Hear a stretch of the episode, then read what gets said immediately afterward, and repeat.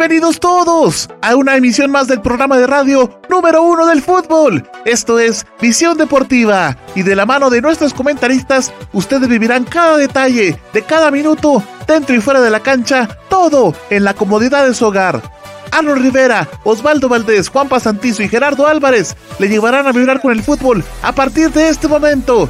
¡Comenzamos!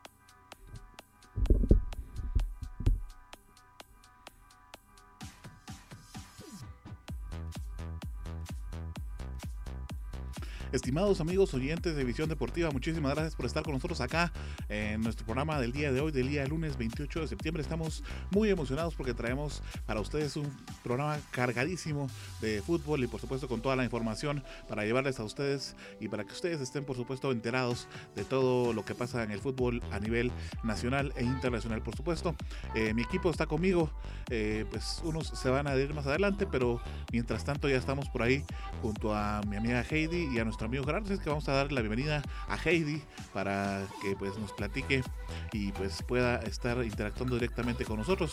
Hola Heidi, bienvenida. Hola Arnold, espero que estén bien. Bienvenidos a un programa más. Este, yo me siento contenta por estar nuevamente con ustedes. Así que eh, esperamos que dar lo mejor de nosotros y bienvenidos a todos. Bienvenida Heidi, Gerardo, buenas noches, bienvenido a Visión Deportiva. ¿Qué tal? Muy buenas noches, es un gustazo enorme saludarlos. Eh, ya estamos aquí listos, puestos y dispuestos para iniciar, así de que un, enorme saludo para todos y eh, estamos listos. El programa recién pasado no los habíamos tenido a ustedes dos, entonces pues les damos la bienvenida de nuevo, qué bueno que ya están por acá nosotros, qué bueno que ya están recuperados y pues integrando el equipo de Visión Deportiva. Nos vamos a ir directamente entonces eh, pues con lo que son nuestros titulares de esta noche.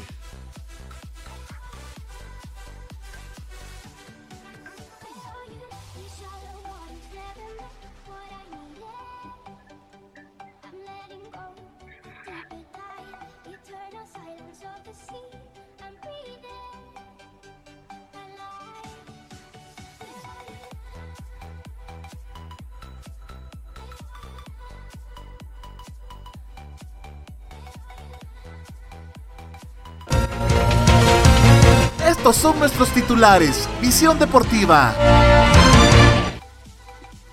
Día de hoy estaremos platicando sobre la Liga de España. También le traeremos todo lo que sucedió en la Liga Serie A, que es la Liga de Italia. Platicaremos sobre la Liga Francesa o la Ligue One. También platicaremos sobre la Liga MX, el acontecer en la Bundesliga, en la Premier League y por supuesto lo que usted está esperando. También vamos a platicar de qué pasó con Chelejú Mario Camposeco y Antiguo Guatemala y por supuesto analizaremos todos los partidos de la Liga Nacional de este fin de semana.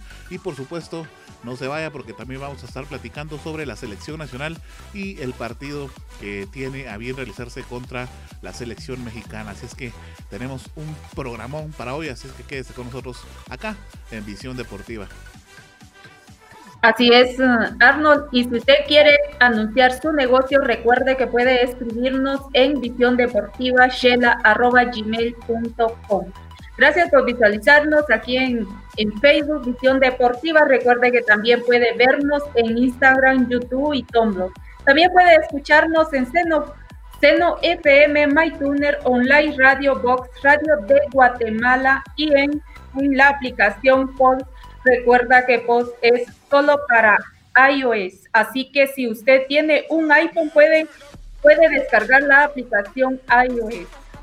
Así que continuamos con el programa, compañero. Gracias, Heidi. Continuamos entonces. Llegó la hora de hablar del fútbol internacional.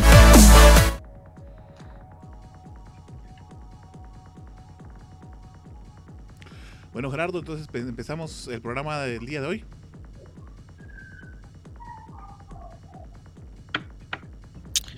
Por supuesto que sí, esta vamos a iniciar eh, con la Liga Francesa, la Ligue 1, que ya tiene eh, partidos importantes, ya se van moviendo las fichas de manera más normal dentro de la Liga Francesa.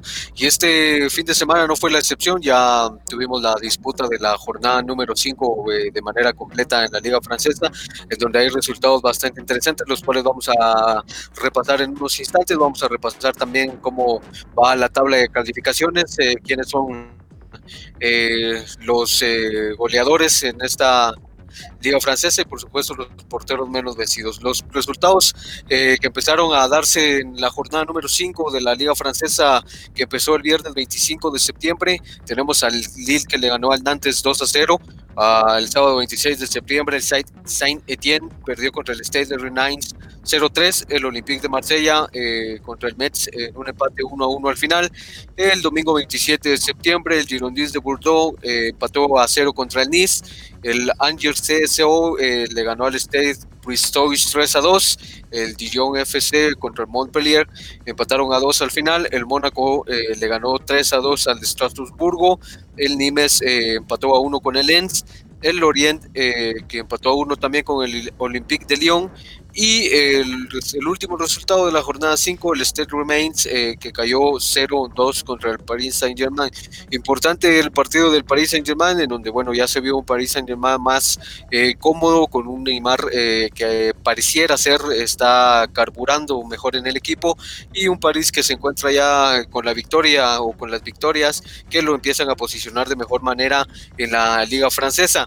Algunas declaraciones de Tuchel que al final un poquito de polémica, puesto de que mencionaba de que el juego de Neymar no era lo que se necesitaba dentro del Paris Saint Germain, pues más que un juego vistoso y de tanta pirueta, digámoslo así, lo que se necesitaba era un Neymar que aportara directamente al resultado, puesto que Neymar tuvo un buen partido, realmente tuvo un partido bastante atractivo, de, como les decía, muy vistoso, pero eh, no tuvo eh, ni un solo pase a gol y tampoco fue determinante en ninguno de los dos goles eh, que marcó al final el Paris Saint Germain, entonces Tuchel por ahí mencionaba al final del partido que no era lo que eh, se había eh, platicado o lo que se trabajaba en la semana directamente con eh, Neymar Jr.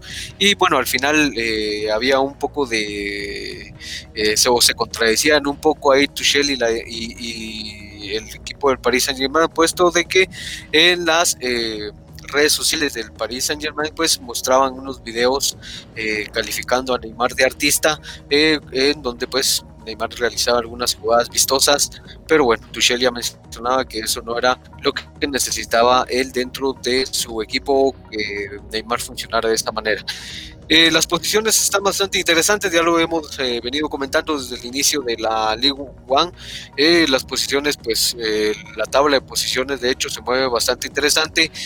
todavía tenemos al Stade Rennes con 13 puntos en la primera posición, al Lille con 11 puntos en la segunda casilla, al Montpellier con 10 puntos en la tercera casilla, en la cuarta casilla al Saint Etienne con 10 puntos, al Mónaco en la quinta casilla con 10 puntos, al Lens con 6 puntos, bajó el Lens hasta la sexta casilla y ahora tiene 10 puntos y ya en la séptima casilla ya logramos encontrar al Paris Saint-Germain ahora con 9 puntos, al Angers CSO con 9 puntos en la octava casilla, al Olympique de Marsella que eh, bueno, no está teniendo una temporada muy regular en, el noveno puesto con 8 puntos, al Nice en eh, la décima casilla con 7 puntos.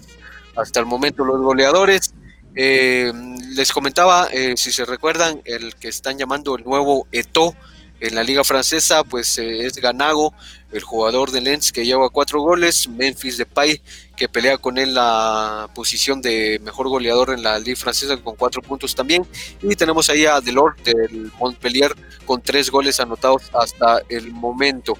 Eh, bueno, esa es la información que tenemos de momento para la Liga Francesa. Eh, estaremos también eh, revisando lo que se viene en esta próxima jornada, que va a ser la jornada número 6, eh, que empezará el domingo 27, perdón, el la jornada número 10 que empieza el viernes 2 de octubre. Pero eh, bueno, el partido que vamos a mencionar es el que el Paris Saint Germain se enfrenta a la 1 pm con el Angers CSO ese, ese viernes 2 eh, de octubre. La, eh, o bueno, el resto de la jornada lo vamos a estar revisando en el programa del día viernes para estar atentos a lo que se nos viene el fin de semana en la Liga Francesa. Arnold Heidi, esa es la información que tenemos de momento. Lo que mencionabas cuando platicábamos sobre la tabla, Gerardo, y es que estamos acostumbrados a ver a un Paris Saint Germain, a un eh, León, sin lugar a dudas, en, las primeras, eh, bueno, en este caso en las primeras eh, posiciones, pero pues en este caso no es así. Sí, y todo se da, me parece, por la incómoda forma de iniciar el torneo para el Paris Saint Germain, que ya lo mencionábamos, eh, comenzó con bajas, con lesiones, eh, comenzó con eh, gente o bueno, con jugadores de su plantilla suspendidos por todo esto que se ha dado alrededor de los partidos que se han realizado, por la cuestión esta de el racismo que posiblemente hubo en un partido del París contra el Marsella. Y bueno, todo esto ha ido mermando en realidad cómo se ha o bueno, cómo va, el París eh, desarrollando su juego. Y bueno, esto pues, es parte de que se dé esta tabla de posiciones tan rara, digámoslo de esa manera, pero al final me parece que es bueno que, porque también hay equipos bastante interesantes que están posicionados y están haciendo un trabajo en realidad bastante respetable y es por eso de que pues la tabla de posiciones se maneja de esa manera. Hay eh, algunas noticias importantes que se me olvidaba darles antes de para el siguiente segmento y es que eh, se habla de que posiblemente Neymar haya jugado su último encuentro bueno, el último encuentro hasta ahora, porque estaba, eh, parece que la comisión disciplinaria va a tomar una decisión bastante drástica en lo que respecta al caso de contra Álvaro González, el jugador del, Marsella, porque bueno, la parece o hay algunos medios que indican que eh, la comisión disciplinaria va a tomar una decisión de dar de a Neymar hasta 10 partidos de suspensión debido a todo lo que generó pues esta polémica que se realizó en, bueno en las últimas instancias de este partido. Entonces complicado para eh, complicado para el París, complicado para Neymar.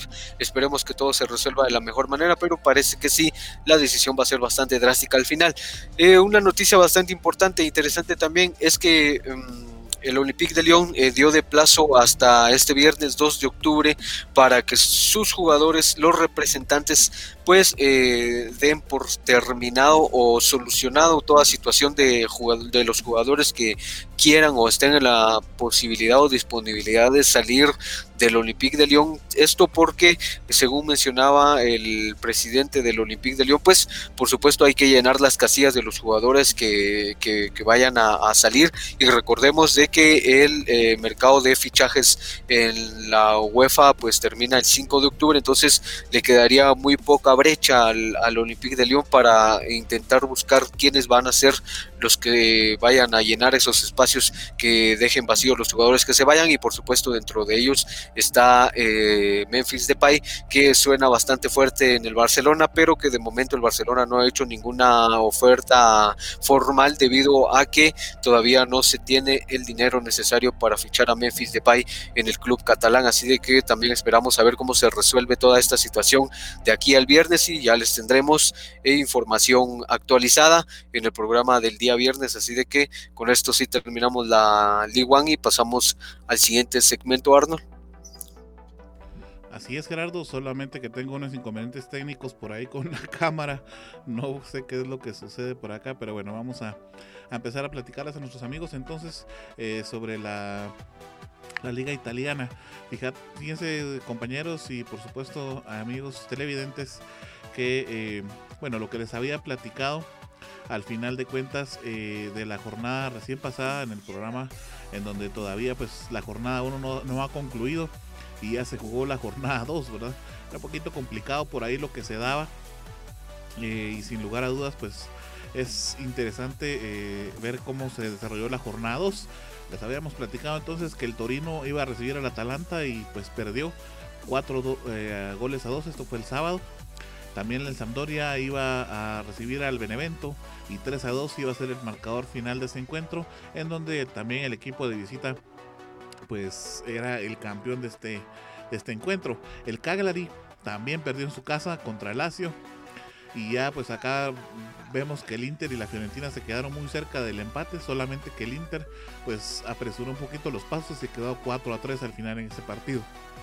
Es el primero de todos los partidos eh, que se jugaron en fin de semana que eh, pues terminó con este marcador a favor del, local porque todos sabían, si ustedes habían dado cuenta, pues había estado ganando el de visita.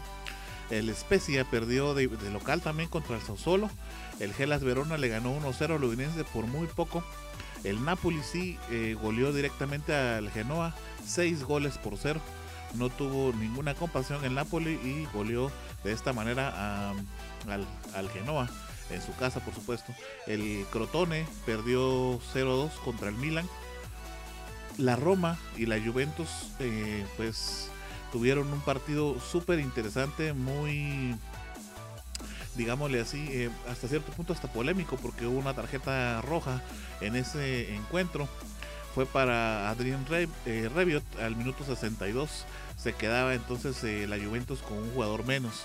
Al final de cuentas terminan empatando a dos en un gran encuentro en donde Jordan Beretou al minuto 31 de penal y también Cristiano Ronaldo de penal anotaban eh, los dos un doblete, ¿no? Primero pues fue al minuto 31 como se los comentaba, penal para la Roma, Cristiano Ronaldo al 44, penal para la Juventus, y un minuto después, al 45 más 1, a la Roma sigue ganando 2 a 1 al medio tiempo, para que al final, al minuto 69, Cristiano Ronaldo eh, anotara entonces de nueva cuenta y quedara 2 a 0 el, el, marcador de ese gran encuentro. Es importante recordar que Cristiano Ronaldo con, este, con esta anotación llegó a su gol número 150 también eh, llegó a, a, una racha de 30 goles anotados en Europa durante 15 años. Esto lo ha hecho durante 15 años, entonces es bastante interesante el récord que pues consigue Cristiano Ronaldo con este partido que como les decía fue un tanto eh, pues polémico por todas las situaciones que se dieron. La jornada continuaba, el Bolonia le ganaba 4 a 1 al Parma, y bueno, ahí finalizaba entonces lo que era la jornada número 2 para la jornada 1 que se va a jugar entonces el miércoles 30 de septiembre. Eh, solamente es para recordarlos porque ya lo habíamos platicado, el Udinese contra el Especia, el Benevento contra el Inter y el Lazio contra el Atalanta. Las posiciones quedan de la siguiente manera, aunque como les repito, todavía tenemos partidos pendientes de la jornada 1 que va a ser interesante o más bien necesario analizarlos pues al final de, que termine la jornada 1. Eh, las posiciones quedan de la siguiente manera. El Napoli está en primer lugar con 6 puntos, lo mismo que el Gelas Verona y el Milan. Estos tres equipos tienen 6 puntos cada uno respectivamente, han ganado sus dos encuentros eh, de lo que va de las jornadas. La Juventus está en cuarto lugar con 4 puntos por el partido que empató contra la Roma. El Sassuolo también con 4 puntos. El Atalanta en la sexta posición con 3, igual que el Lazio en la séptima con la misma numeración de puntos. El Inter en la octava con 3, el Benevento con 3, Bolonia, Fiorentina y Genoa hasta la doceava posición también con 3. Luego está el Cagliari, la Roma, el Udinese y el Spezia que no han jugado sus respectivos encuentros y del vamos a ver de la posición 15 a la 20 que es el Udinese, Especia, Torino, Sampdoria, Crotona y Parma tienen todavía 0 puntos. Son eh, los partidos que todavía hacen falta, como se los platicamos. Y bueno, eso es eh, al final lo que sucedió. Todavía, eh, bueno, yo les platicaba durante la semana, el, perdón, el viernes pasado, que la Roma había tenido una sanción, recordemos, por una alineación indebida que se realizó en, el primer partido de la jornada 1, cuando se había eh, alineado uno a Diaguará, era el jugador que estaba en uno de los listados B que le llamaban, o donde estaban los jugadores de la sub-22.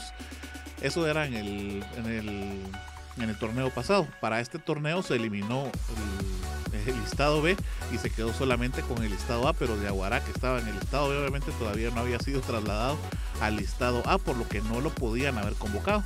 y entonces la Roma perdió su primer partido 3 eh, a 0. Eso lo veíamos reflejado entonces acá en al final de cuentas en la jornada 1, en donde el juez a pesar de que escuchó a la Roma indicar que había sido un error formal, como ellos le llamaron, eh, pues el juez determinó que no y que perdía al final de cuentas 3 a 0 cuando ese partido lo había eh, empatado 1 a 1 contra el Gelas Verona.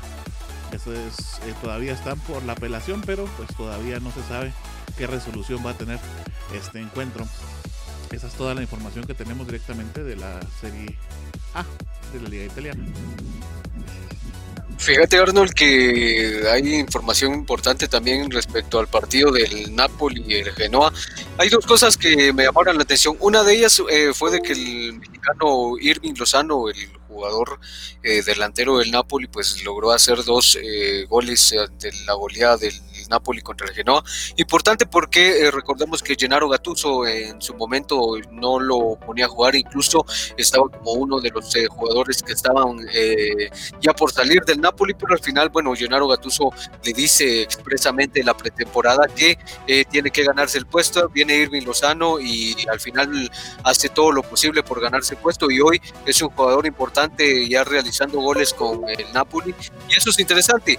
Pero hay eh, una situación bastante interesante también que luego de este partido el Genoa eh, eh, hizo saber que en, dentro de su equipo hay 14 eh, jugadores que dieron positivo eh, de coronavirus. Luego de terminar este partido contra Napoli se dio a conocer esta noticia. Ocho de esos jugadores, ocho de esos eh, positivos de COVID son jugadores, lo cual pues pone en una situación bastante compleja la Serie A, puesto que ya mencionan de que incluso se podría suspender el partido del Napoli contra el Torino del próximo domingo. Y bueno pues habría que ver también si no hay ningún infectado por parte del Napoli luego de que pues el Genoa tuviera tantos positivos eh, luego de realizarles el test PCR a varios eh, miembros de la plantilla y de, de la comitiva digamos que iba eh, para este partido contra el Napoli. Así de que vemos que todavía el coronavirus sigue causando algunas o algunos estragos dentro de las ligas europeas y a ver qué es lo que al final decide la Serie A eh, con esta situación del Genoa. Sí, es muy probable que se vaya finalmente a pues decidir que no se va a poder continuar con la liga, ¿no? Porque sí son bastantes los infectados y bueno, recordemos que pues como te decía, se jugó ese encuentro y pues hay una gran probabilidad de contagios ahí, ¿no? Y es lo que sucedió hace poco en la Liga Nacional, que eso lo vamos a platicar más adelante, pero que de alguna manera pues se corren muchos riesgos jugando de esta manera, ¿no? Y si no se toman las precauciones adecuadas desde el inicio, pues podría ser muchísimo más grande la situación de los contagios. Bueno, Gerardo, eh, nos tocaría platicar un poquito sobre la Liga MX, ¿no? Por supuesto que sí, es que resultados bastante interesantes también en la Liga MX. Eh, recordemos de que en este fin de semana se jugó lo que es llamado el clásico joven. El Cruz Azul contra el América se enfrentaban para pues, disputar ese partido bastante interesante que, bueno, en el papel era uno de los encuentros más interesantes del fin de semana, pero resultó siendo un fiasco, en realidad un partido aburrido y sin mayores incidencias, dos equipos que pues se vieron bastante apagados eh, a la hora de pues intentar realizar un fútbol eh, llamativo. Y bueno, pues al final queda en el olvido este partido con un resultado eh, sin goles al final y bueno, eh, lo que... Eh, pues bueno, lo que se dio a conocer, tenemos resultados bastante interesantes, les mencionaba en esta jornada mm, número 11, me parece, vamos a ver, disculpen, tengo por aquí mis apuntes, es la jornada número 11 que empezó el viernes 18 de septiembre, los encuentros del viernes 18, el Necaxa que perdió de local contra el Puebla 1 a 0, el Mazatlán que perdió de local, ah, perdón, no, no, no, no, no, estoy equivocado, creo que se ha equivocado por acá. Perdón, era la jornada número 12, entonces la que teníamos. Sí, sí, sí, perdón, tenía un poco aquí confundido los apuntes, pero sí es la jornada número 12 la que se empezó a disputar el jueves 24 de septiembre. Ahora sí, el Pachuca contra el Toluca fueron los que iniciaron eh, la jornada del jueves 24 de septiembre. El viernes 25 eh, jugaba el Puebla contra el Querétaro en un partido que terminó empatado 3 a 3. El FC Juárez, que se enfrentaba al Atlas del Guadalajara eh, ese mismo viernes 25 de septiembre, perdió el FC Juárez en casa 0 a 1 contra el Atlas. El sábado 26 de septiembre las Chivas se enfrentaban al Mazatlán, en el cual las Chivas ganaron 2 a 1. los Pumas de la UNAM empataron a 1 con el Lecaxa de locales. El Monterrey que perdía en este también clásico interesante, el clásico regiomontano 0-2 contra los Tigres. El domingo 27 de septiembre, el Atlético San Luis que caía 0-2 contra el León en su estadio y el Cruz Azul, ya decíamos, el clásico joven eh, contra el América empataban a cero. Importante en el clásico de el América eh, contra el Cruz Azul. Bueno, pues se lesiona a Guillermo Ochoa, el portero del América, en el calentamiento previo al encuentro.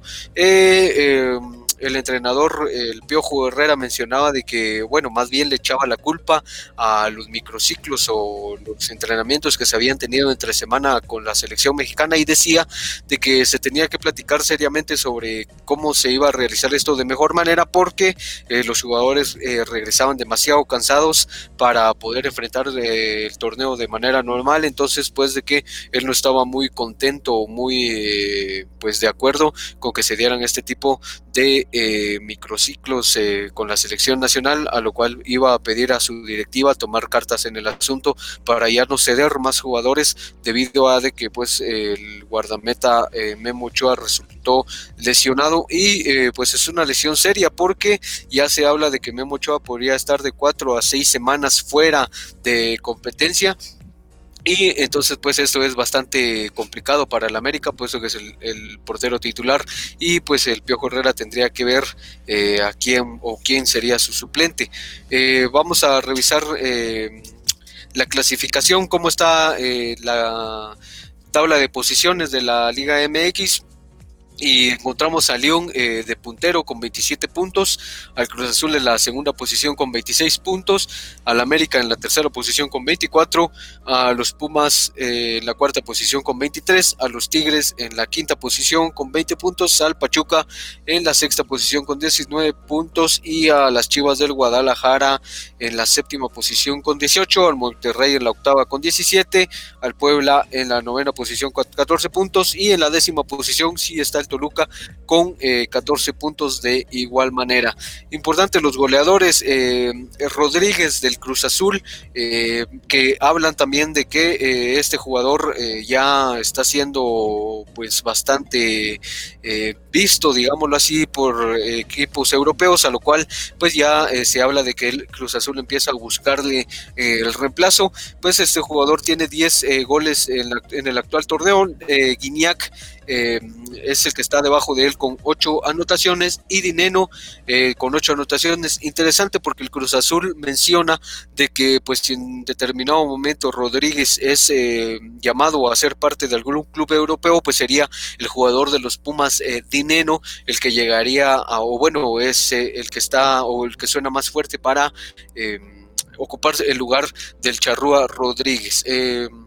Bueno, esas son eh, lo interesante, lo más eh, destacado de la jornada de eh, la Liga MX de este fin de semana. Por supuesto, vamos a revisar cómo, cómo está la jornada número 13, que empieza el viernes 2 de octubre. Como siempre, vamos a revisar los primeros dos partidos del viernes 2 de octubre para ir actualizados y la, eh, los demás de la jornada pues lo, revisamos en el programa del día viernes. El Puebla se va a enfrentar a las 6.30 pm de local contra el Santos Laguna y el León a las 8.30 pm contra el Mazatlán el viernes 2 de octubre. Esos son los partidos de viernes, así de que el resto de la jornada lo vamos a tener el día viernes en el programa de Visión Deportiva. Así que esta es la información más relevante de la Liga MX Arnold y por supuesto recordar de que el día miércoles eh, hay un partido bastante interesante. Bueno, para la selección nacional eh, se va a enfrentar en el Estadio Azteca contra la selección mexicana, pero eso ya lo hablaremos en el segmento que te corresponde, Arnold. Así que seguimos con el siguiente segmento. Gracias Gerardo, sí, lo que platicabas es interesante eh, en relación toda vez pues de que eh, el Pío Herrera se había quejado un poquito sobre sus jugadores, ¿no? Este, les pido una disculpa, sigo teniendo problemas con, la cámara. Pero bueno, ahorita vamos a ir platicando más rapidito esto. Bueno, fíjense que eh, sí, de hecho, eh, no fue solamente Memo el que tuvo problemas, también fue Córdoba. según las palabras del Piojo, dijo que llegó fundido. Jorge Sánchez también no llegó con muy, de muy buena manera luego del, del entrenamiento que tuvo con la selección mexicana. Y bueno, lo más interesante aquí creo yo es que eh, pues por esa situación propiamente de, de, de, Memo es de que bueno le va a hacer falta a la selección mexicana. Todavía están en duda si va a poder jugar. Según lo que mencionabas, no juega, ¿verdad Gerardo? No, eh, de hecho la lesión es bastante fuerte para Memo Ochoa y por eso es que se menciona eh, de cuatro a seis semanas. Déjame buscar si por aquí tengo eh, cuál es la lesión. bueno, la lesión es una lesión muscular en el flexor largo del primer dedo izquierdo, dice. bueno, es una lesión bastante extraña, pero que al final termina siendo bastante fuerte para el jugador, pues que lo mantendrá alejado bastantes partidos y incluso menciona que va a estar fuera eh, los partidos ante Pumas, ante León, ante Atlas, ante Tigres y probablemente este, el partido contra Juárez eh, va a estar fuera eh, Memo Ochoa y por supuesto el partido contra la selección nacional está contra la selección nacional de Guatemala está totalmente descartado. Sí, fíjate que eh, bueno, incluso no jugó en el partido, ¿verdad? Y fue por esa misma situación porque presentó molestias ya en una de las manos. Ahora ya nos explicaste cuál es la específicamente la lesión que tiene. Y bueno, entonces definitivamente no va a estar con la selección, va a ser eh, una baja bastante grande. Yo creo que de una vez nos vamos a ir por ahí. Está nuestro amigo Osval intentando ingresar ya a la sesión de hoy, pero me parece que tiene problemas. Entonces, y de una vez creo que vamos a enlazar esto con lo, con lo de la selección nacional. Entonces, vámonos con la presentación y de una vez platicamos de, de la selección. Ahora hablaremos del fútbol nacional. Esto es Visión Chapina. Guatemala, mi patria dorada más que digan, ninguna es igual. Por mi honor que en el mundo no hay nada como esta linda tierra del Quetzal. Bueno, platicábamos entonces eh, ya un poquito del amistoso que se va a tener.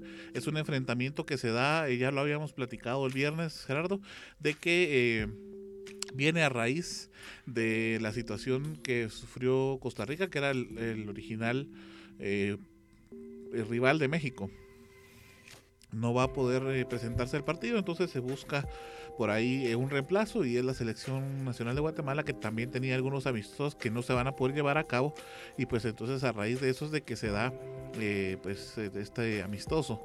El amistoso se va a jugar en el Estadio Azteca a las 20 horas el próximo miércoles 30 de septiembre. El día de ayer se inició lo que fue la concentración de los jugadores seleccionados de, las, de la Selección Nacional de Guatemala en, eh, en el CAR, ¿verdad? Como se le conoce, como el centro de, de entrenamiento en Proyecto Gol. Y em, pues obviamente se dio a conocer previamente a la concentración los protocolos que se iban a seguir y por supuesto eh, se dio también a conocer ya la cuestión propiamente de, los hisopados. Recordemos que se les hizo un hisopado a todos los jugadores y cuerpo técnico previo a ingresar a esta concentración, en donde ya se dio a conocer eh, que todos los jugadores pues salieron eh, negativos. Esto eh, indica pues entonces que todos los jugadores van a poder hacer el viaje. salvo el jugador Martínez de Municipal que ya sabíamos que pues luego del retorno del microciclo que se tuvo antes de la jornada, eh, pues venía ya infectado con coronavirus. Afortunadamente, en teoría, no, no pasó a mayores, ¿verdad? Y pues entonces no se contagió ningún otro jugador. El listado de jugadores que se tiene para la selección nacional para el partido contra eh, el equipo de México eh, lo teníamos nosotros en nuestra nuestras redes sociales y ahorita lo vamos a, a poder ir viendo directamente en bueno, en, la pantalla, ¿verdad? Vamos a ver si la tenemos por ahí. Tenemos por ahí algunos inconvenientes técnicos el día de hoy, incluyendo mi cámara. Bueno, mientras eh, tenemos esta situación, vamos a saludar también a Sudim Estrada, es un gran amigo que ha estado con nosotros en las transmisiones y esta noche también está con nosotros eh, en, nuestro programa de Visión Deportiva Radio. Muchísimas gracias ah, por su sintonía, Sudim Estrada, muchísimas gracias. Invitamos a todos nuestros eh, amigos televidentes que puedan dejar su comentario para que les podamos saludar también. Bueno, entonces platicamos sobre los jugadores que se hicieron el hisopado que salieron negativos y por supuesto que eh, van a poder eh, hacer su viaje a, el día, bueno, de hecho ya hicieron el viaje a mediodía de hoy, salieron del, aeropuerto La Aurora para eh, pues su viaje a, la Ciudad de México. Ahí teníamos la noticia y por supuesto el listado y también todas las imágenes donde se muestran pues que se están realizando los hisopados a todos los seleccionados de, bueno, los seleccionados nacionales. Eh, tenemos en el listado a Víctor Mata, Oscar Castellanos, Luis de León, Rudy Barrientos, Carlos Gallardo, Moisés Hernández, Marco Domínguez, Jairo Arreola, Christopher Ramírez, José Pinto, Gerardo Gordillo, Steven Robles, Jorge Aparicio, Rodrigo Sarabia, Wilson Pineda, Luis Martínez, Kevin Moscoso, Eduardo Soto y Jorge Vargas.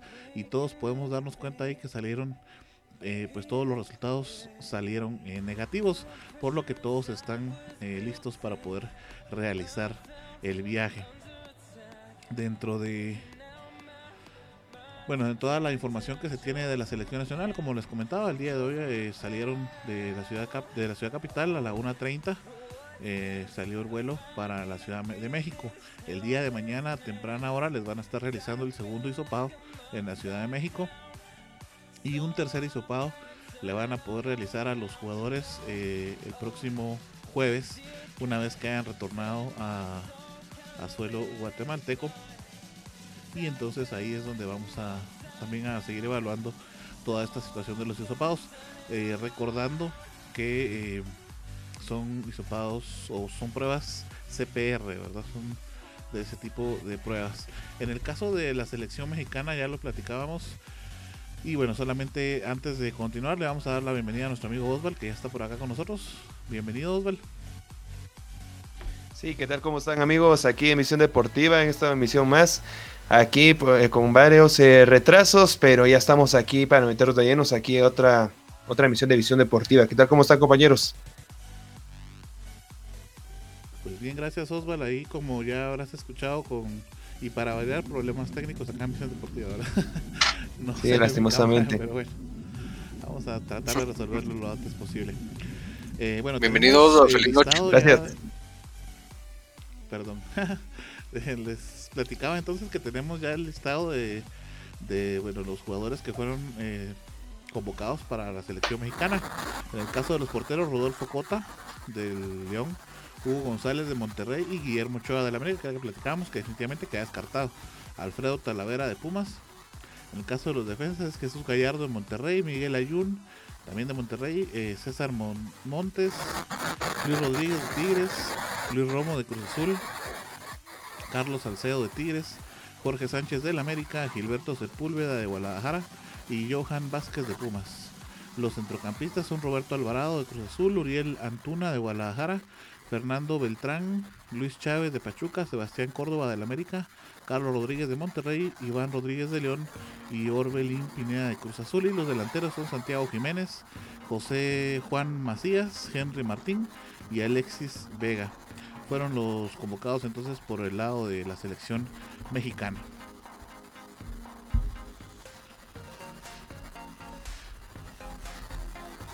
Así que interesante lo que fueron la convocatoria de parte de lo que es la selección mexicana, eh, la tricolor, como le dicen ellos, eh, de cómo se va a enfrentar el próximo miércoles en el Estadio Azteca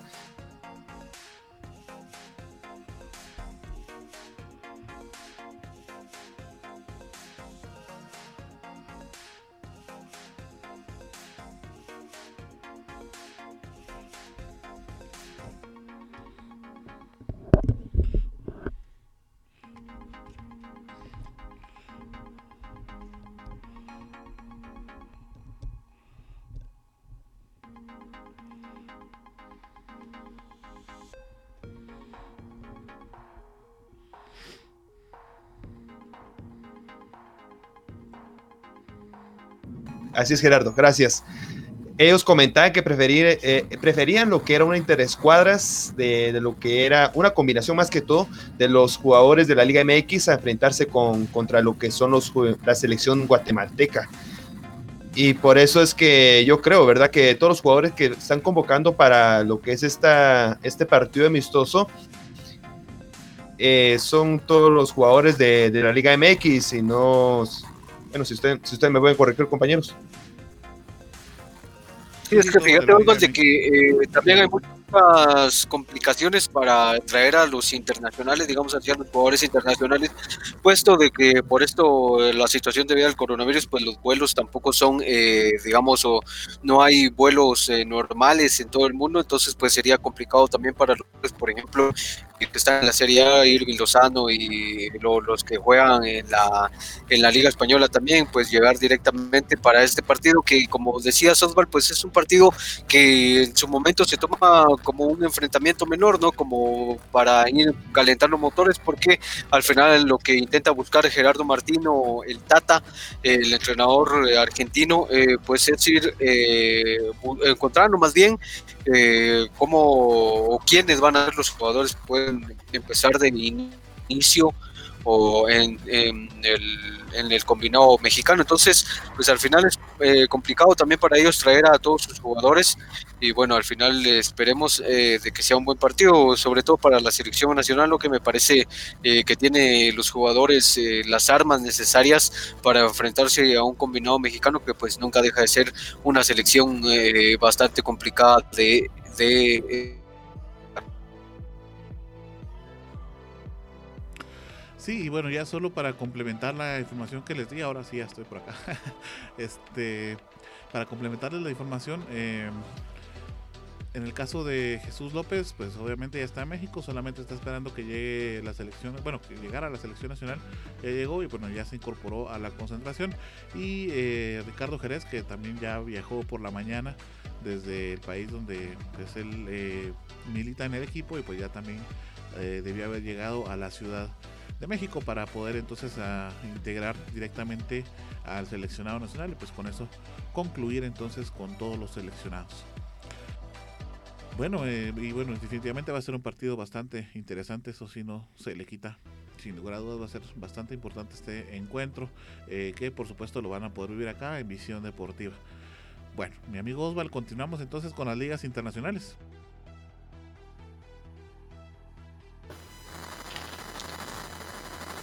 Así es, vamos a meternos de lleno ahora con lo que es las ligas internacionales. En este caso vamos a hablar de lo que es la Liga Premier, la gran liga inglesa. Déjenme comentarles que el pasado fin de semana se vivió lo que fue la jornada número 3 de esta Premier League. Y por supuesto recordando que los dos Manchester que tenemos aquí en lo que es esta liga inglesa, hasta ahora están jugando lo que es su partido número 2. Ustedes se preguntarán por qué están jugando hasta ahora estos partidos. Porque estas 12 escuadras, estos dos clubes de Manchester, eh, tuvieron lo que fue participación europea. Esto fue cuando lo que fue Manchester City jugó las instancias finales de lo que fue la UEFA Champions League y lo que es el Manchester United enfrentó, o bueno, mejor dicho, participó en la final de lo que es la Europa League. Así que por, esa razón, los dos Manchester de lo que es United, los Diablos Rojos y lo que es el Manchester, en este caso eh, Manchester City, los Ciudadanos, eh, no, no, tuvieron participación en la primera jornada. Pero ya teniendo participación de esta jornada, vamos a meternos de lleno con lo que sería la jornada número 3. Como venía comentando, esto se jugó el pasado fin de semana y los resultados los tenemos aquí en pantalla. Deje comentarles que el United ganó de visita tres goles a dos al Brighton. El Crystal Palace perdió 1 a 2 contra el Everton, así que qué controversial en este resultado porque Crystal Palace en el, el resultado pasado fue a ganar de visita eh, por lo que fueron tres goles a uno al United y ahora pierde local contra el Everton, el equipo de Carlo Ancelotti. Eh, más tarde el Albion empató a 3 contra el Chelsea, el Burley perdió 0-1 con el Southampton y también tenemos lo que es el Sheffield United, perdió 0-1 contra el Edges United. En este partido usted tuvo la nota aquí en, lo, en, nuestras redes sociales de Visión Deportiva. Le ponemos un énfasis a este encuentro y más que todo lo que es el club de, Leeds United, porque es el equipo de Loco Bielsa, de Marcelo Bielsa, este entrenador argentino, que pudo ascender a este equipo a lo que fue la Premier League en la presente campaña. Y bueno, ahora está dando de qué hablar porque consigue una de las victorias más importantes y que más que de visita en esta gran Premier League. Luego continuamos con el resultado, lo que es el Tottenham, eh, empató a uno con Newcastle, así que el Tottenham, a pesar de tener lo que es Sergio Reguilón, a lo que es Harry Kane, también a lo que es este jugador coreano Son, no pueden contener ahora o no pueden obtener más que todo lo que son resultados positivos. Eh, bueno, prueba de esto, tenemos este resultado de empate con Newcastle 1-1 jugando de local. Aquí la noticia que dimos en lo que fue nuestras redes sociales es eh, el avistamiento de Gareth Bale que estaba en las gradas. Eh, como ya saben, Gareth Bale se lesionó para lo que fue prácticamente un mes cuando estaba jugando con la selección de, eh, de, Gales, así es, de Gales. Y bueno, se ha perdido durante lo que es durante un mes todos los partidos precisamente con el equipo del Tottenham. más, más tarde se vio entre el Manchester City y el Leicester City. Bueno, en este encuentro se vivió una feria de goles, donde se vieron lo que fueron siete goles, pero lamentablemente los ciudadanos recibieron lo que fueron cinco goles y solamente lograron anotar lo que fueron dos. Una derrota que les cuesta bastante, similar para lo que es el equipo de Pep Guardiola, mientras el Leicester City sigue ganando y sigue sumando puntos para colocarse en el primer puesto. Bueno, más adelante vamos a ver lo que es la tabla de posiciones. Eh, luego tenemos lo que es el West Ham United, ganó 4-0 al Wolves, esto del equipo del mexicano Raúl Jiménez. Y tenemos últimos dos encuentros que se vivieron el día de hoy, donde usted pudo ver eh, lo que eh, vuelvo a repetir en nuestras redes sociales, eh, todos los resultados de la Premier League no están eh, lo que eran estos dos encuentros. Uno de ellos era el Fulham, que perdió local 0 a 3 contra el Aston Villa, y el otro, el partidazo que veníamos, por supuesto, anunciando desde el día viernes, entre los Reds de Liverpool de Jurgen Klopp, que se enfrentaban a los Gunners del Arsenal, por supuesto, de Michael Arteta. En ese resultado quedaron lo que fueron tres goles a uno. Y bueno, los, el primer duelo de dos que tienen durante esta semana lo acaba de ganar el Liverpool. El próximo duelo lo tendrá en el, jueves, cuando juegan a jugar lo que es la Carabao eh, One Cup en los octavos de final. Y ahí recuerden que también solamente es a un duelo. Ahí el que gane de estos dos escuadras pasa lo que son los cuartos de final. Y habiendo todo esto los resultados, vamos a meternos directamente en lo que serían las posiciones.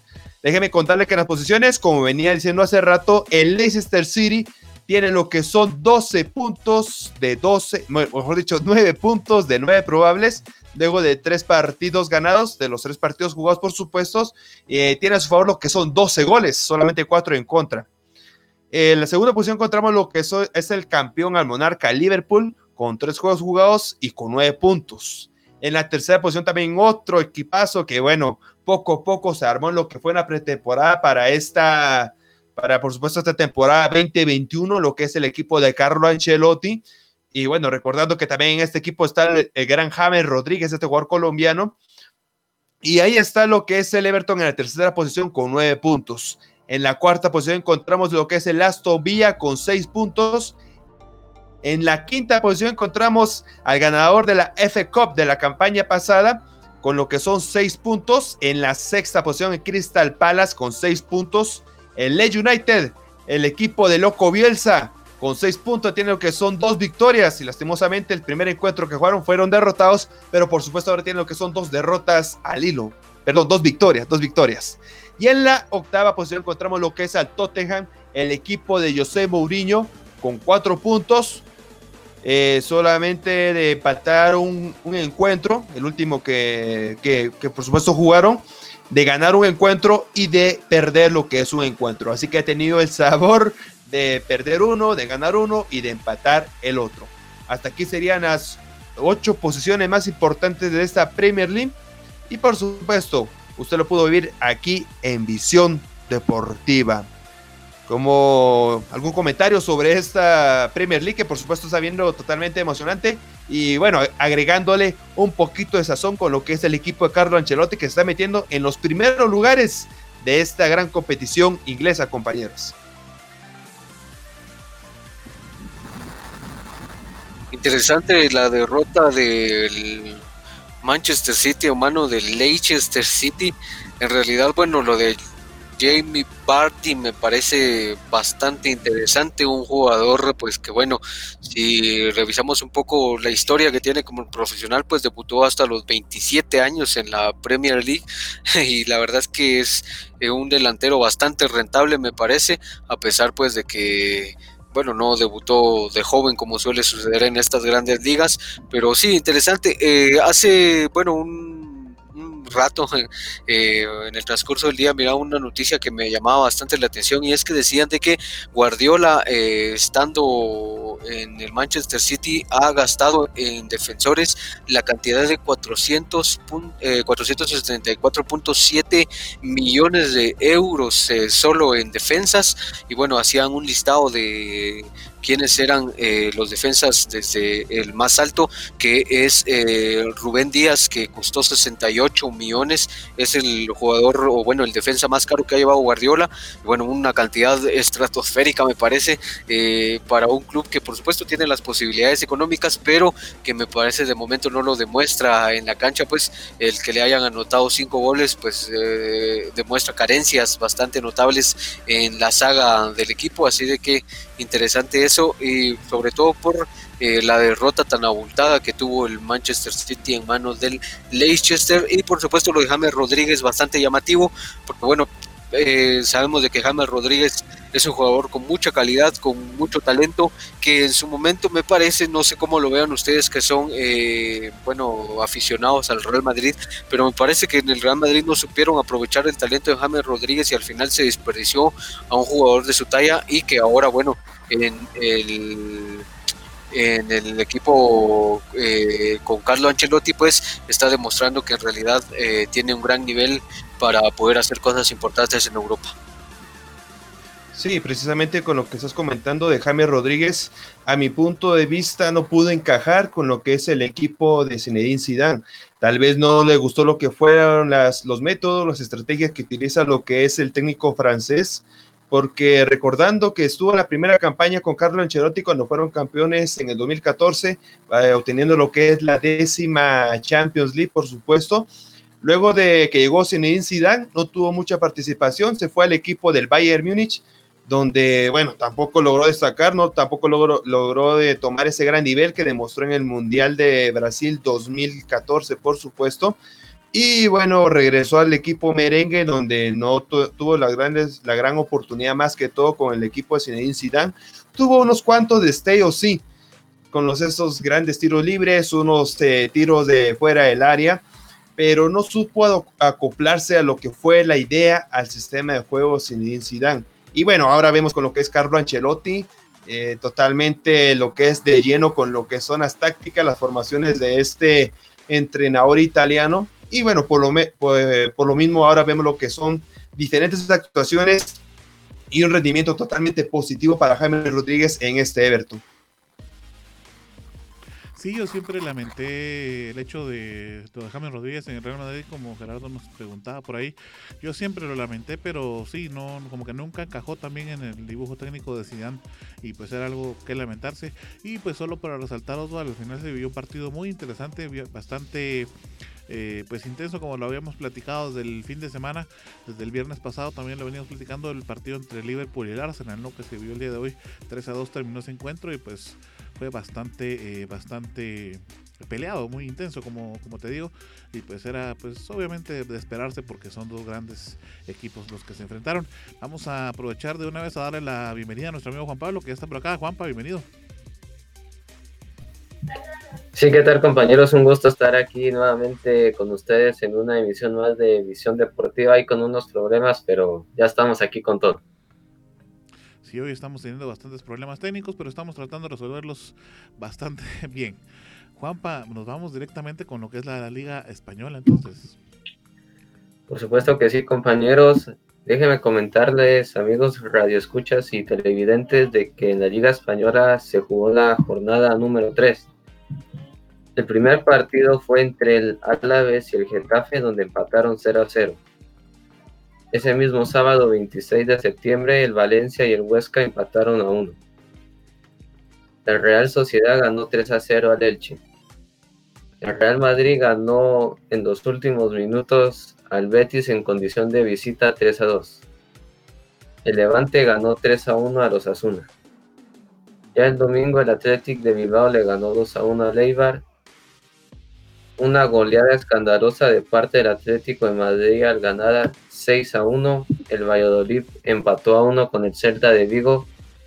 El Cádiz perdió en condición de local frente al Sevilla 3 a 1 y el Barcelona ganó 4 a 0 al Villarreal. Algo que hay que tomar en cuenta que esta es la primera jornada de la Liga Española en donde todos los equipos jugaron. Esta jornada ya fue completa, no hubieron partidos retrasados porque ya los equipos que tenían descanso ya volvieron. Eh, una de las cosas importantes es de que el jugador uruguayo Luis Suárez debutó con el Atlético de Madrid de cambio y anotó dos goles y dio una asistencia. Es decir, de que el jugador de 32-33 años todavía está en muy buena forma. Las posiciones... Aparte de resaltar lo de Luis Suárez, también el hecho de que el Barcelona haya metido cuatro goles habla bastante bien. Eh, bueno, por, por un lado, de que dejaron ir a Suárez, que es un gran jugador, aunque también estoy de acuerdo con que el Barça necesitaba Nuevos Aires, por lo que ya habíamos platicado en muchos programas. Y por otro lado, el Barcelona pues también empieza bastante bien su, su, jornada en este caso, ¿verdad? su torneo, su liga, eh, pues eh, teniendo el marcador que, consiguió.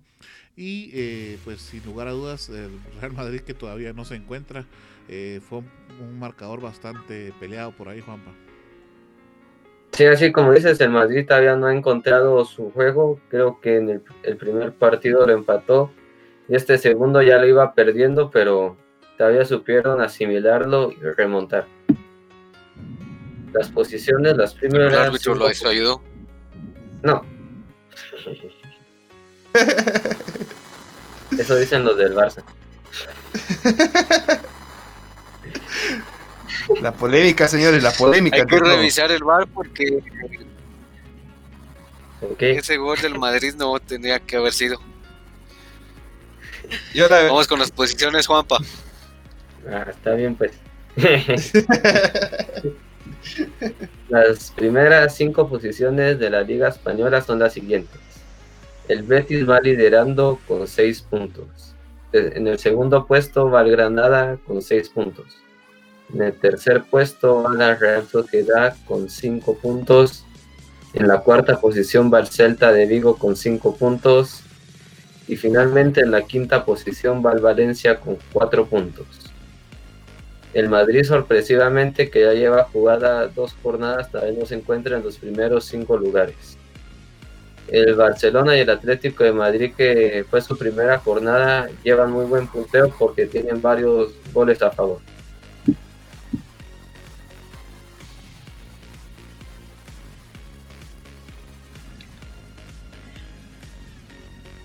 Bueno, sí, aquí lo que resalto de esta jornada, como le dijo lo que fue Juanpa, eh, fueron los dos goles y la asistencia de Luis Suárez, que fue en transcurso de 16 minutos en esa goleada de 6-1 contra el equipo de, Granada, si no estoy mal. Si me dejas, eh, si no me corriges, Juanpa, fue contra el equipo de Granada que jugó lo que fue el equipo de, Atlético de Madrid. Sí, así es, el equipo del Atlético de Madrid jugó con el Granada ayer. Así es, eh, Juanpa. Eh, como venía comentando, es lo que se tiene que resaltar eh, de, esta jornada. El pistolero, como se dice comúnmente a lo que es Luis Suárez, porque bola que encuentra en el área es un 95-96% que vaya a tocar lo que es el fondo de la red este balón. Es una lástima para Fútbol Club Barcelona que haya, haya dejado lo que es la salida de este jugador Charrua sabiendo que aún tiene todavía lo que es el potencial para seguir metiendo lo que son goles y por supuesto varias jugadas de peligro. Y lo que es enhorabuena ahora para el equipo colchonero, que si logra armar lo que es un tridente en este equipo colchonero, hablo de lo que son los jugadores eh, Diego Costa, Joao Félix y ahora lo que es Luis Suárez, puede ser de mucho peligro para el Cholo Simeone en esta liga española ya logró dar a conocer sus dotes de goleador, lo que es Luis Suárez en este partido y más que todo en este partido solamente le, le bastaron lo que fueron 16 minutos para convertirse en uno de los grandes eh, protagonistas de, este, de esta jornada prácticamente en la Liga Española. Sí, así como bien dice Osval, el jugador Charrúa entró con todo, está on fire, metió dos goles y dio una asistencia. Veremos si puede seguir así en esta buena forma para competirle la bota de oro a Leonel Messi y a Karim Benzema. Sí, interesante lo de Luis. Eh, bueno, sabemos toda la calidad que tiene y es un jugador bastante determinante. Por ahí incluso decían de que en 20 minutos Luis Suárez ha hecho más en, eh, bueno, como jugador del Atlético que Den Hazard como jugador del Madrid, pero bueno, esas son cuestiones que eh, poco a poco se van viendo en la liga. me parece importante también eh, resaltar el tema del Barcelona, un Barcelona que se vio bastante bien, un Barcelona eh, más rápido, eh, más frontal. y eso, bueno, le deja al Barcelona buenas sensaciones en esta primera jornada de la Liga Española. Me parece que hay que resaltar lo de Ansu Fati, que es un jugador en realidad muy joven, a cerca de cumplir 18 años del jugador y con actuaciones bastante relevantes como la del domingo, pues me parece que es un jugador que ya no es en realidad una promesa, sino ya es un jugador que eh, se mira bastante interesante para el Barcelona. Lo de Messi eh, también momento pues me parece que Messi descarga algunas eh, cuestiones bueno del liderazgo que habilidades a otros jugadores. Me parece Frankie de Jong un jugador también bastante completo que mantiene bastante bien la media cancha del Barcelona, muy muy acertado, un jugador bastante certero en sus pases y en, todo su juego en general. Y eh, también mencionar lo de eh, preocupante porque eh, Griezmann termina siendo al final intrascendente dentro del campo y bueno, no es lo que se espera de parte del francés, sino al contrario, se espera que Griezmann sea un jugador determinante también dentro del Barcelona y eh, hoy eh, de hecho se hablaba sobre una nueva polémica alrededor de Dembélé polémica que el Barcelona estipula y es que Dembélé el día de hoy llegó 10 eh, minutos tarde o bueno se presentó más bien 10 minutos tarde a la ciudad eh, deportiva catalana eh, con lo cual pues genera cierta polémica porque bueno Dembélé ya sabemos de que en ocasiones anteriores ya había recurrido o bueno ya había tenido este tipo de comportamiento lo cual pues está mal visto por parte de la disciplina del Barcelona y bueno hoy de nuevo vuelve Dembélé a tener eh, una polémica de estas al llegar tarde al entrenamiento y al final, bueno, a ver qué es lo que se decida a el interior del Barcelona y bueno, me parece que vamos con el siguiente segmento, compañeros.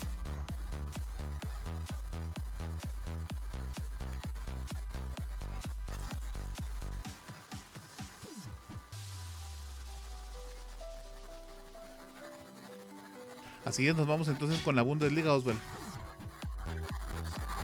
Así que vamos metiendo lo que es con el fútbol alemán. Así que este fútbol eh, prácticamente están llevando lo que es el mismo seguimiento con lo que es la liga inglesa, porque hasta el momento solamente se han jugado lo que son eh, tres jornadas. Vamos a ir de lleno metiendo lo que son los resultados, donde se vieron un par, que un par de sorpresas por ahí en lo que fueron los resultados de lo que es esta Bundesliga. Y bueno, más adelante, bueno, momentos vamos a compartir cuáles fueron estos tipos de resultados que lo que tuvo la Bundesliga para esta temporada. Ustedes habrán de recordar que el, lo que es el equipo, que podríamos decir, que es a vencer en esta Bundesliga es el equipo del Bayern Múnich, ¿verdad? Que ha tenido cuántos partidos en, en su historia de no, de no ser derrotado que bueno, a esto le, añadimos lo que es las victorias en sí de la Champions League. Y bueno, usted lo tuvo aquí en Visión Deportiva en, la, en lo que fue la, final de la Supercopa de Europa cuando se enfrentó al equipo de Sevilla. Y si usted recordará que ese resultado quedaron con victoria, ¿verdad? Así que lo que es un buen sabor para el equipo bávaro cuando ganaron lo que fueron eh, dos goles a uno al equipo de Sevilla, al equipo español y bueno, seguían agrandando lo, que era la racha de victorias para el equipo alemán. Bueno, Déjenme contarles que en esta jornada que se vio el pasado fin de semana hubo una sorpresa. Y la sorpresa, déjenme decirles, que fue la derrota del Bayern Múnich. Este equipo bávaro, este equipo que prácticamente ellos decían que eran invencibles a vencer, tanto así que ningún equipo pudo haberle ganado. Y en la primera jornada fue cuando salió ganándole a Schalke 0-4 por 8 goles a 0. Pero ahora lastimosamente fueron vencidos y ahí está lo que es el resultado. Ahorita vamos a ver lo que es el resultado final de cómo fue que perdió desastrosamente el equipo. Déjenme contarles que durante la jornada fueron los siguientes resultados. El Hertha de Berlín fue el primer eh, partido. Este partido lo analizamos el viernes pasado cuando el Frankfurt le ganó tres goles a uno con un gran gol de lo que es el portugués Andrés Silva. Ya para el día sábado, uno de los partidos que era por supuesto, a llevar era Leverkusen que empató a uno contra Leipzig. Recordando que este Leipzig fue uno de los, ¿qué podría decir? Una de las cenicientas de esta pasada UEFA eh, Europa Champions League, porque llegó a las instancias de las semifinales. Y bueno, lastimosamente para ellos salió derrotado por el PSG. En uno de los siguientes encuentros es que el Augsburgo le ganó dos goles a cero al Borussia Dortmund. Él les comentaba que este esta jornada era llena de sorpresas. Y bueno, el equipo de Mike Hummels, de lo que es el señor Jala, del, jugador inglés Sancho, eh, Jadon Sancho, por supuesto, de Paco Alcácer, el jugador eh, delantero español, perdió dos goles a Suárez, visita con un Augsburgo que, bueno, en las últimas temporadas ha estado en la mediana tabla hacia abajo. Otro de los encuentros es que el Borussia Mönchengladbach empató uno con el Unión Berlín. También tenemos que lo que es el Arminia, eh, le ganó 1-0 al Colonia. El May 0-5 perdió 1-4 contra el Stuttgart, que también, bueno, aquí se fueron empatados de tarjetas rojas porque se va una tarjeta para cada equipo. También tenemos el resultado entre el Schalke 0-4 que perdió local 1-3 contra el Verde Bremen. Más abajo tenemos que el Friburgo empató a uno con el, lo que es el Bosburgo. Y tenemos el resultado estelar de esta jornada, que es el Hoffenheim. Derrotó cuatro goles a uno a lo que sería el equipo bávaro, al equipo Bayern Múnich. Así que en este encuentro eh, anotaron por de parte de lo que fue el equipo de Hoffenheim. Anotó Ermemik eh, al minuto 16, Juanes Tabor al, al 24, André Karamik anotó dos veces y se dio lujo de anotar lo que fue el penal en el último minuto y con lo cual, por supuesto, el equipo bávaro quedó cuatro goles a uno, mientras que para el equipo bávaro solamente anotó lo que fue Joshua Kimmich al minuto 36. Ustedes se preguntarán cuál fue la alineación titular que mandó lo que fue Flick para este encuentro, pero déjenme contarles que la alineación no tuvo nada que ver con lo que fue el resultado, en el sentido que no integró ni un solo suplente o lo que fue la banca, porque ingresó una combinación, solamente el jugador que no estaba era el jugador polaco eh, este Lewandowski, Robert Lewandowski. Si vemos en lo que es la saga defensiva, tenemos a los cuatro defensores titulares. En la media de la cancha tenemos a Tolizo, pero es un jugador que puede jugar, titular desde el inicio. Al héroe Sané, Genabri, Thomas Müller, el portero Thomas Müller, que ahora se comió lo que fueron cuatro goles y el delantero era el juvenil Signe. Era el único que no era titular para este encuentro.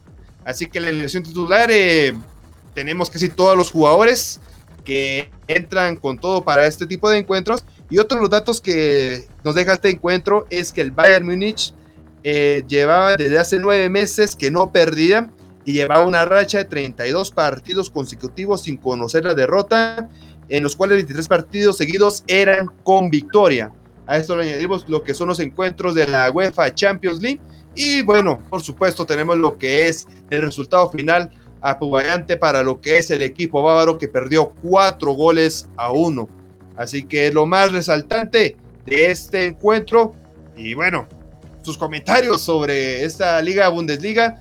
Y bueno, en sí, para lo que es el encuentro de este, este equipo bávaro.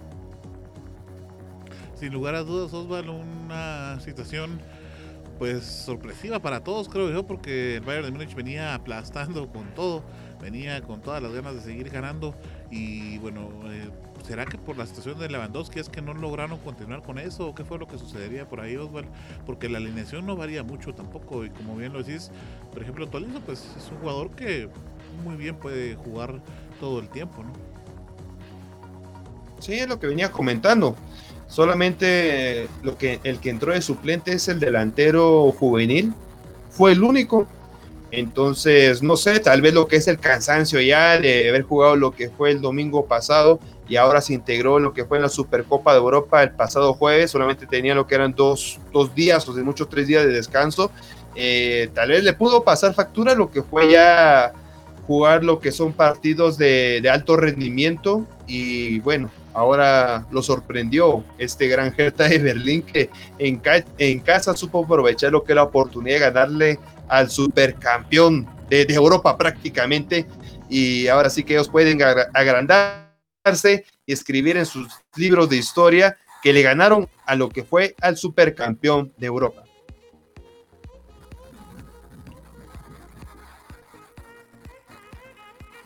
Pero bueno, ya con eso tenemos lo que son las posiciones, las posiciones de esta Bundesliga, las primeras ocho posiciones. Déjenme comentarles que las posiciones están de esta manera. El Hoffenheim está en la primera posición con lo que son seis puntos. Eh, lo que es el Augsburgo en la segunda posición con seis puntos, el Frankfurt en la tercera con cuatro, el Leipzig con cuatro en la cuarta, en la quinta posición el Friburgo con cuatro puntos, el Arminia está en la sexta con cuatro puntos, el Bayern Múnich que ahora tiene una derrota con lo que son tres puntos y en la octava posición encontramos lo que es el Stuttgart con tres puntos.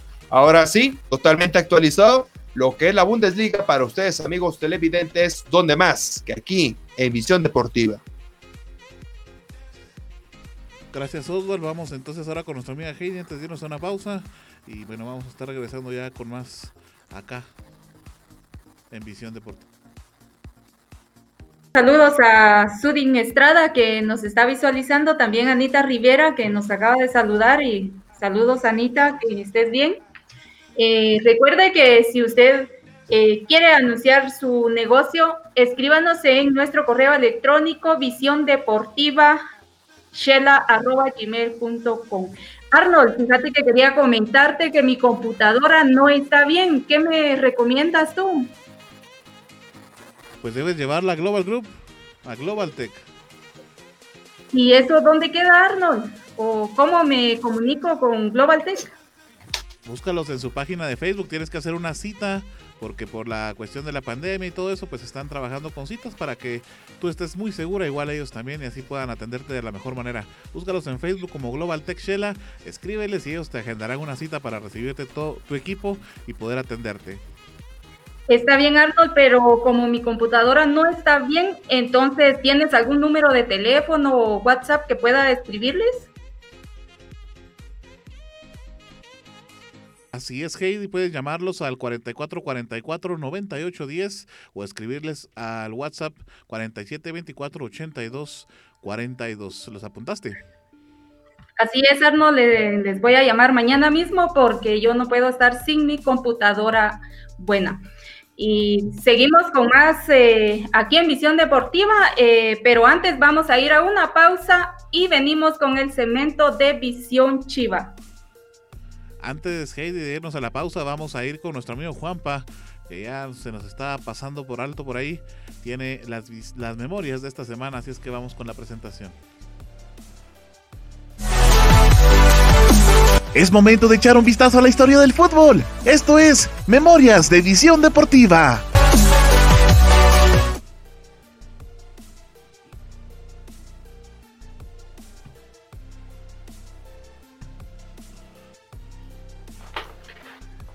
Por supuesto que sí, compañeros, y es de que en memorias tenemos interesantes estos días. Una de las más importantes es de que el delantero portugués de la Juventus, Cristiano Ronaldo, el día de ayer llegó a los 30 goles en este año 2020. Y así se convierte en el primer jugador en llegar a esa cifra de goles en este año. Hay que recordar los otros posibles los otros récords que tiene este jugador en este momento. El otro récord que tiene es el goleador de selecciones activos hasta el momento. Tiene un total de 101 goles. Y por supuesto el otro récord que tiene es máximo goleador mundial de clubes y selecciones juntos con un total de 742 goles. Así que muy bien para el bicho que sigue rompiendo muchos récords. Y una anécdota importante es del balón del Mundial de 1930, es decir, del primer mundial, cuando se jugó Uruguay contra Argentina. Cuando fue ese gran partido, la primera final, los equipos tenían la costumbre de llevar sus propios balones para los partidos. Pero para, como era la gran final, los dos equipos querían jugar con su balón el partido, pero el otro equipo contrario no quería. Es decir, de que Uruguay no quería jugar con el balón de Argentina y Argentina no quería jugar con el balón de Uruguay. Entonces entró ahí una polémica y el que la pudo resolver fue el árbitro. El árbitro decidió, decretó de que medio tiempo se jugaría con el balón de Uruguay y el otro medio tiempo con el balón de Argentina. En esta gran final el partido terminó 4 a 2 a favor de Uruguay, convirtiéndose en el primer campeón del mundo. Estas son las memorias y anécdotas de visión deportiva.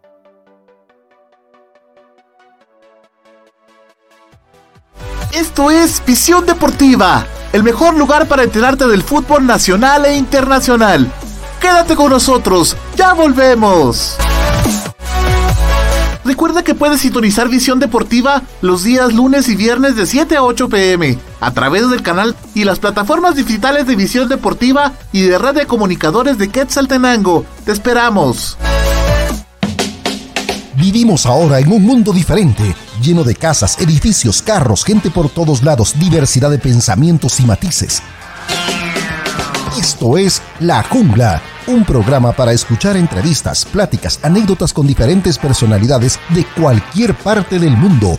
Quédate en La Jungla, producido desde Quetzaltenango, Guatemala, por el periodista Everson Gramajo. Escucha La Jungla Disponible en tu plataforma podcast de streaming favorita. Noticias locales, nacionales e internacionales. Entrevistas, economía, familia, farándula, deportes y todo el acontecer nacional e internacional. Todo esto de la mano de comunicadores periodistas de amplia experiencia y recorrido, unidos para llevarle la verdad de los hechos en tiempo real. Red, red, de comunicadores de Quetzaltenango. Red de comunicadores de Quetzaltenango. Red de comunicadores de Quetzaltenango. Síguenos en Facebook y comienza a estar enterado de todo.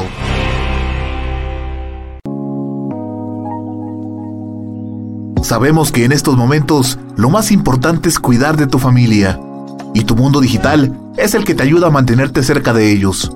Por eso, cuida de los tuyos y deja los problemas con la tecnología en manos de Global Tech, que te ofrece reparación y mantenimiento de todo tipo de computadoras, tablets y celulares, venta de repuestos y accesorios, películas, programas y sistemas operativos, música, audiolibros, libros digitales y cursos en línea. Venta de cuentas de Netflix, Amazon Prime, Spotify Premium y también contamos con asesoría técnica y diplomados para que sigas en formación y la realización de spots publicitarios en audio y video y todo lo relacionado a diseño gráfico y publicidad. Búscanos en Facebook como www.facebook.com diagonal Global Tech Shella o llámanos o escríbenos en WhatsApp al 4444 9810. Global Tech, soluciones tecnológicas digitales a tu alcance. Gracias por continuar en nuestra sintonía. Esto es Visión Deportiva, el hogar del fútbol nacional e internacional.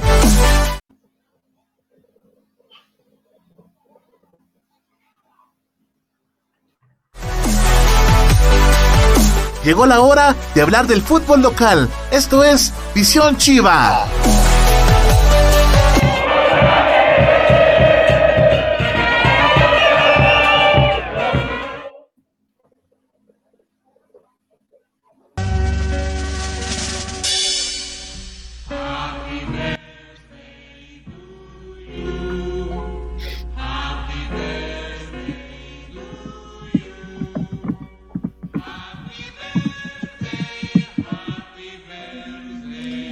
Bueno, queremos entonces enviarle una vez más un saludo a nuestro amigo Osval, que pues el día de hoy estuvo de manteles largos.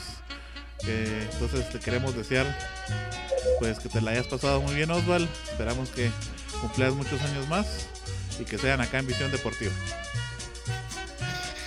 Sí, gracias compañeros por las felicitaciones.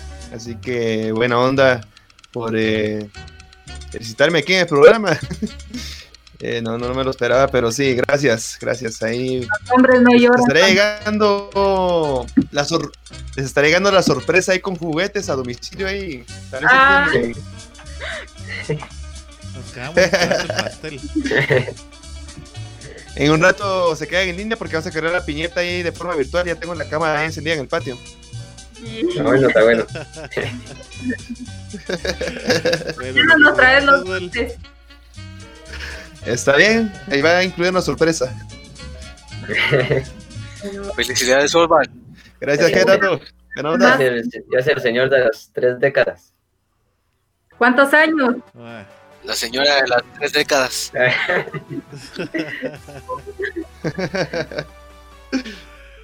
Ahí ya hace sus cuentas.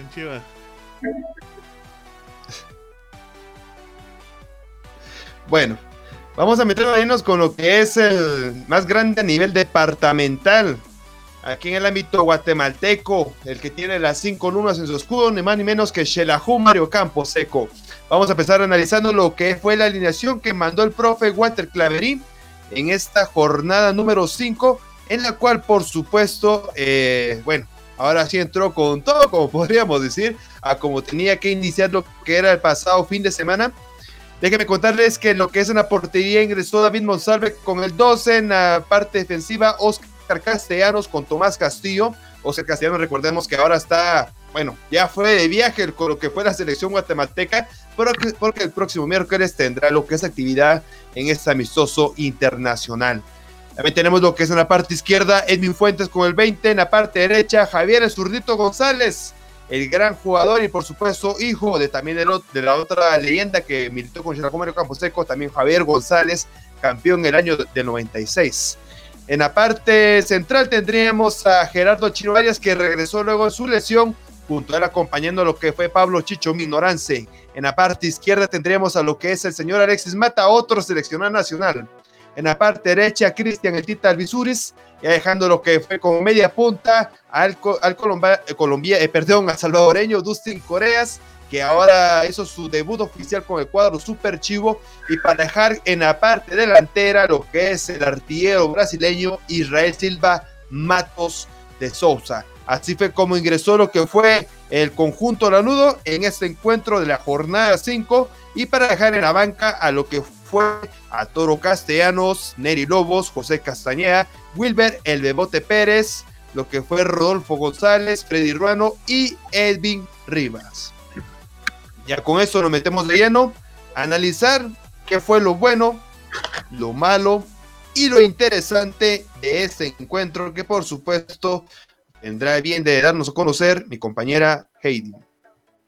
Así es, Oswald. Eh, bueno, en lo bueno tenemos el gol de Wilber que hizo que el equipo eh, Lanudo se trajera un gol a casa. Y pues bueno, en este nuevo enfrentamiento que Shelahu va a tener, que va a ser aquí en casa, esperemos que, que nos dé una buena victoria. Otra cosa buena que, que tienen es que eh, no hay ningún, no hay un jugador que tenga eh, el COVID-19. Así que todos los mm, hisopados salieron negativos y por ese lado pues estamos bien con el equipo lanudo. Lo malo es que hay mucho que corregir en el, en el equipo lanudo. Tienen que estar más concentrados. Eh, los defensas nos quedaron mucho a deber. Eh, Antigua hubiese podido hacer el tercer gol y mi ignorancia no estaba en el cuadro. Entonces, yo pienso que, que el equipo de Shelahu eh, tuvieron varias oportunidades y las desaprovecharon. Entonces, hay que, le falta bastante que mejorar al equipo Lanudo y esperemos que en este nuevo encuentro ellos puedan jugar un poquito mejor. Eh, en lo curioso, es que Claverí eh, jugó con todas sus defensas y también la tarjeta roja que le sacaron a José Mena. Eso es lo bueno y lo malo, eh, Oswald, y lo curioso. Así es, Heidi, así que gracias por esos datos, por el análisis precisamente de este encuentro entre lo bueno, lo malo y lo, o lo curioso, perdón, de lo que fue Antigua GFC enfrentando a Shelahu Mario Camposeco. Vamos a meternos de lleno ahora lo que sería con el encuentro, recordando que este partido se vivió en el Estadio Pensativo a las 11 horas el día domingo, el día ayer precisamente. Eh, como vuelvo a repetir, fue en el Estadio Pensativo. En este encuentro, eh, el árbitro central fue el señor Walter López con su asistente número uno, que fue su hermano Gerson López, asistente número dos, el señor eh, Dustin Acuta, que fueron los encargados de regir las reglas y por supuesto todas las secciones eh, en sí de lo que es este encuentro que le pertenecía a la jornada número 5. bueno, en el encuentro en los primeros 45 minutos precisamente, con el cuadro titular que analizamos previa, eh, lo que fue el, cuadro lanudo entró prácticamente en busca de lo, que fue el gol. Eh, tanto así que pasaron que fueron 30 minutos en busca de, estos goles de, de Mario Camposeco, pero llegó el minuto 39 el señor Robin Bentancur, que con un cabezazo, bueno, el cual por supuesto usted escuchó aquí cómo, cómo fue que, se cantó este gol aquí con todos los eh, con todo pulmón.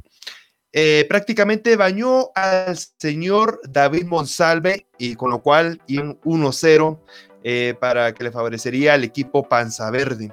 Más adelante se iban a venir algunas lo que una jugada polémica donde rebotaba el balón precisamente en la mano al señor José Casañea que había entrado de cambio y al minuto 52 se, decretó un penal a favor del equipo antigüeño y el encargado de ejecutarlo era el internacional Nicolás Martínez para aumentar su racha goleadora con el equipo Panza Verde. Así que en ese minuto ya iban lo que eran dos goles a cero. No se lo querían por nada lo que era el equipo de Xerajú Mario Camposeco. Aparte de eso, porque ya ese minuto ya estaban jugando lo que eran con 10 hombres el equipo Panza Verde. Luego de la expulsión de José Mena, como bien dijo mi compañera Heidi, eh, ya estaba cuesta arriba para el equipo antigüeño, pero el, gol número 2 le vino como un refresco para estos aguacateros, con lo cual por supuesto pudieron aguantar de la mejor manera el resultado. Y no fue hasta el minuto 86 cuando Wilber, el Bebote Pérez, aprovechó una oportunidad entre lo que fue una jugada algo que podría decirle atípica, que fue un rebote entre varios jugadores y llegó Wilber el Bote Pérez casi desde el suelo a patear este balón. Y bueno, con algo de fortuna, el balón se cruzó en el fondo de la red para colocar el dos goles a uno. Lastimosamente, tuvo varios minutos jugando con lo que fueron con un jugador de más, el equipo de Xelajú Mario Camposeco, pero no supo aprovechar esta, esta virtud. Además, déjeme contarles un detallito que se me, se me iban durante el encuentro. Es que lamentablemente Israel Silva no pudo concretar su gol número 153, que ya lo tenía ahí. Pero lastimosamente falló el penal. No, no sé qué le pasó. Una desconcentración como la que lo tienen varios jugadores. Lo tiene Leonel Messi, lo tiene Cristiano Ronaldo, lo tiene Sergio Ramos, lo tiene también lo que es Luis Suárez y por qué no Israel Silva, ¿verdad? Que es un grande aquí en el ámbito guatemalteco. Eh, tuvo esta oportunidad y lastimosamente, como vuelvo a repetir, falló este penal, el cual hubiera significado dos goles a uno. Yo digo que si desde hubiera metido lo que era el gol, eh, bien hubieran empatar lo que es el encuentro y por qué no decir traerse lo que son los tres puntos porque dentro de la cancha, haciendo lo que son las acciones, las jugadas colectivas, se vio de mejor manera lo que fue el conjunto superchivo, pero fue más contundente en las pocas oportunidades que tuvo el equipo antigüeño y por lo mismo tenemos el resultado de dos goles a uno. Así que ahí tenemos el partido, el encuentro entre Antigua GFC y Xerajú Mario Camposeco. Vamos a ir con unas declaraciones. Heidi, me parece que tenemos ahí. Bueno, tenemos las declaraciones al final del encuentro y el encuentro de Antigua y Xelajú de dos jugadores. Uno de ellos es Oscar Castellanos. Vamos a escuchar.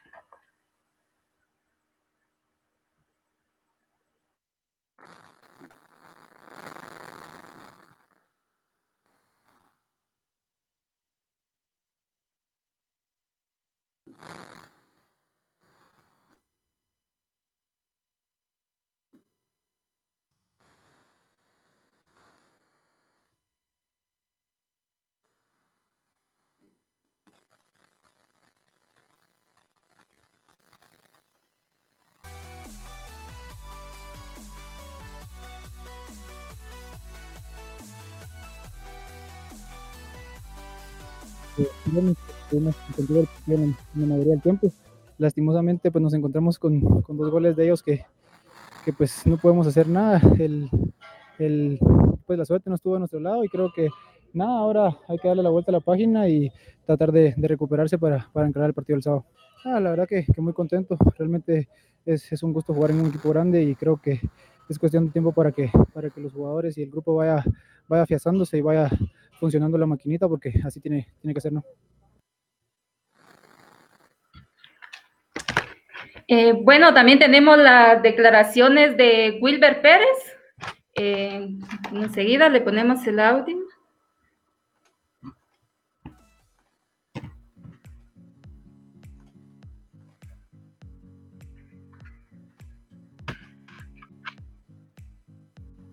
Partido para, lastimosamente, creo que era un partido para, para haberlo ganado. Tuvimos muchas opciones, muchas oportunidades para poderlo ir ganando desde el primer tiempo, o empatarlo en el segundo, ¿no? Creo que hicimos un buen esfuerzo, pero... Y como dijo Wilber Pérez, sí tuvieron varias llegadas y no las supieron aprovechar. Bueno, era un partido, como tú dijiste, Oswald, que, que se trajeran los tres puntos o, o se trajeran el empate, ¿verdad? Porque si Israel Silva hubiese metido el penal, era seguro empate, yo pienso que tenía, tenían varias oportunidades como para que ellos se trajeran esos tres puntos a casa. Hubieron varias ocasiones donde yo hasta respiraba para cantar el gol y, siempre no, no, no había gol, ¿verdad? Entonces sí fue bastante decepcionante que, que el equipo de Shelahu no se trajera esos tres puntos a casa porque sí fue un partido que tuvieron bastantes oportunidades. ¿Qué dices tú, Oswald? Sí, así como hablan nuestras declaraciones, tanto Oscar Castellanos como Wilber el Bebote Pérez, eh, les costó un poco involucrarse en lo que fue en el césped de lo que es el estadio pensativo y por eso fue el resultado. Eh, bueno, así que debutó como goleador el Bebote Pérez. Yo, quiero, yo creo que va a ser lo que es la inspiración para Wilber Pérez ya que como ustedes saben lo que es un delantero sin, con la mecha mojada, así como se dice en lo que es en el ámbito futbolístico, eh, les cuesta bastante porque lo que son oportunidades y una de esas eh, lo que es eh, meter lo que son los goles, ¿verdad? Pero en esta jugada fortuita que se dio, o más que todo afortunada para Campo Camposeco, tuvo la oportunidad Wilber Pérez para anotar lo que fue su primer gol vistiendo la camisola de los Super Chivos. Y ahora, por supuesto, yo me atrevo a decir que se pueden medir más goles para lo que es Wilber Pérez con los Super Chivos. Y bueno, Oscar Castellanos, que desde el primer encuentro eh, no ha soltado ese puesto de titularísimo en la parte defensiva de Mario Camposico, eh, Camposeco, perdón, tanto así que le ha quitado la titularidad a jugadores como José Castañeda, que era de los hombres con más experiencia que viene de Deportivo Maracateco para suplir este puesto que lo dejó un momento otros defensores, y también de Rodolfo Rafael González, que como ya saben, ya vimos en lo que fueron otras anteriores, eh, se, quedó por ahí lo que fue la, oportunidad para este señor por una respectiva lesión. Pero bueno, vamos a dejar hasta ahí lo que es el segmento de Visión Chiva. Y bueno, un comentario sobre esto, compañeros. Sí, yo creo que al final de cuentas eh, Campo Camposeco tuvo todas las opciones para, como bien decía nuestra amiga Heidi, traerse los tres puntos o por lo menos haberse eh, traído un empate. No hubiera sido eh, pues importante por lo menos el empate. Obviamente la ganancia hubiera sido mejor. Sin lugar a dudas no fue una antigua tan contundente como que hubiéramos dicho, está dificilísimo, dijera el chavo del 8, ¿no? Traerse esos puntos a casa. Pero eh, pues sí, de alguna manera pues decepcionante un poco el resultado para el equipo de Chelajumano Camposeco. Eh, y lo más eh, curioso ahora es ver cómo le va a ir en el siguiente encuentro, que también es bastante complicado, ¿no?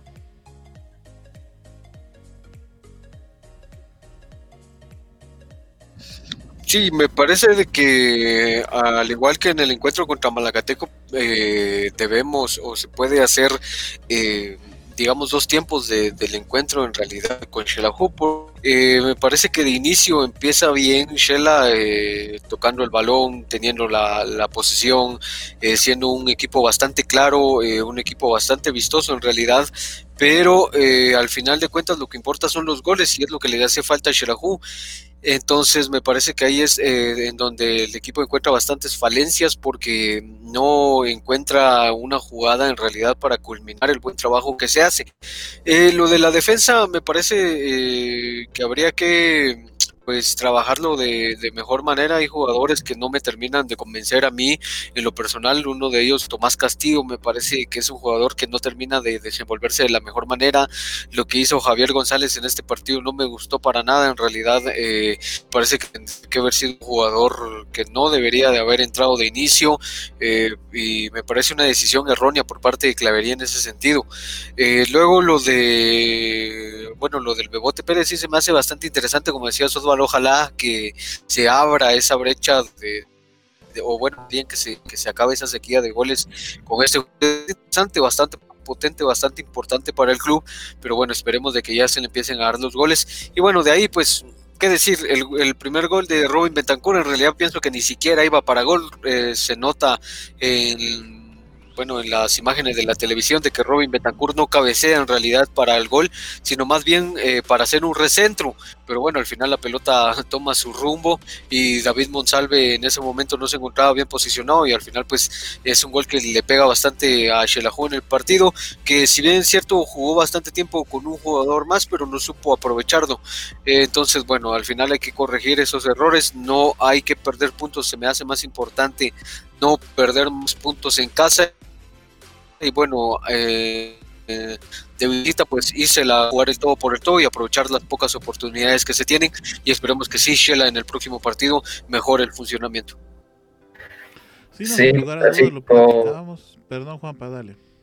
Ah, Sí, así como dice Gerardo, creo que es algo importante no perder puntos en condición de local, porque si Shell hubiera ganado el partido contra Malacateco, ahorita estuviera de primer lugar en el grupo A con nueve puntos.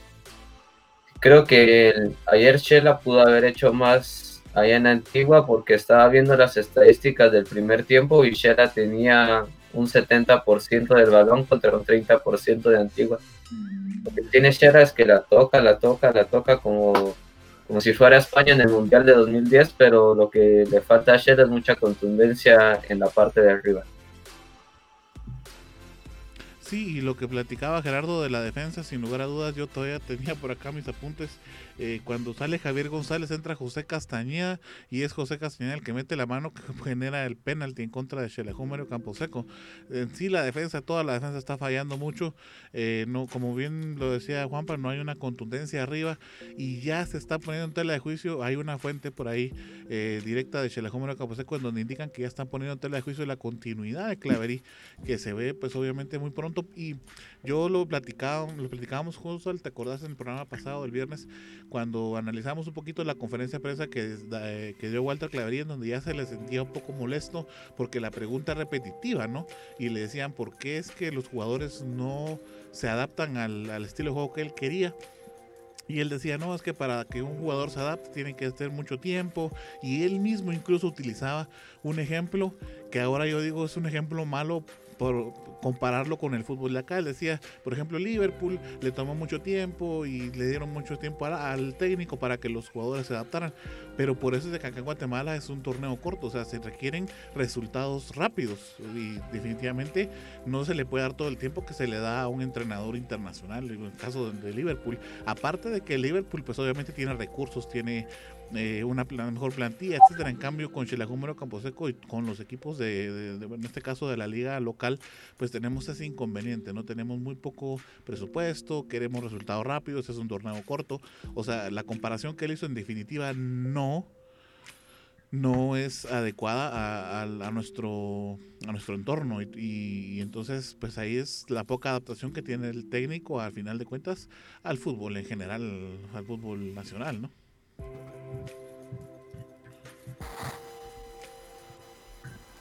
Sí, es lo que, bueno, concuerdo con todos los comentarios de ustedes, la falta de contundencia, lo que es la parte defensiva está fallando. Eh, bueno, a rescatar en la parte defensiva es el juvenil Oscar Castellanos, bueno, a mi punto de vista, Oscar Castellanos, también lo que es el lateral izquierdo, eh, Edwin Rivas, y bueno, así que con ellos eh, son los que me quedaría. Solamente se, trataría de pulir lo que fue la, es la reincorporación de lo que es Rafael González, recordando que en la temporada anterior era uno de los titulares indiscutibles en la zona baja.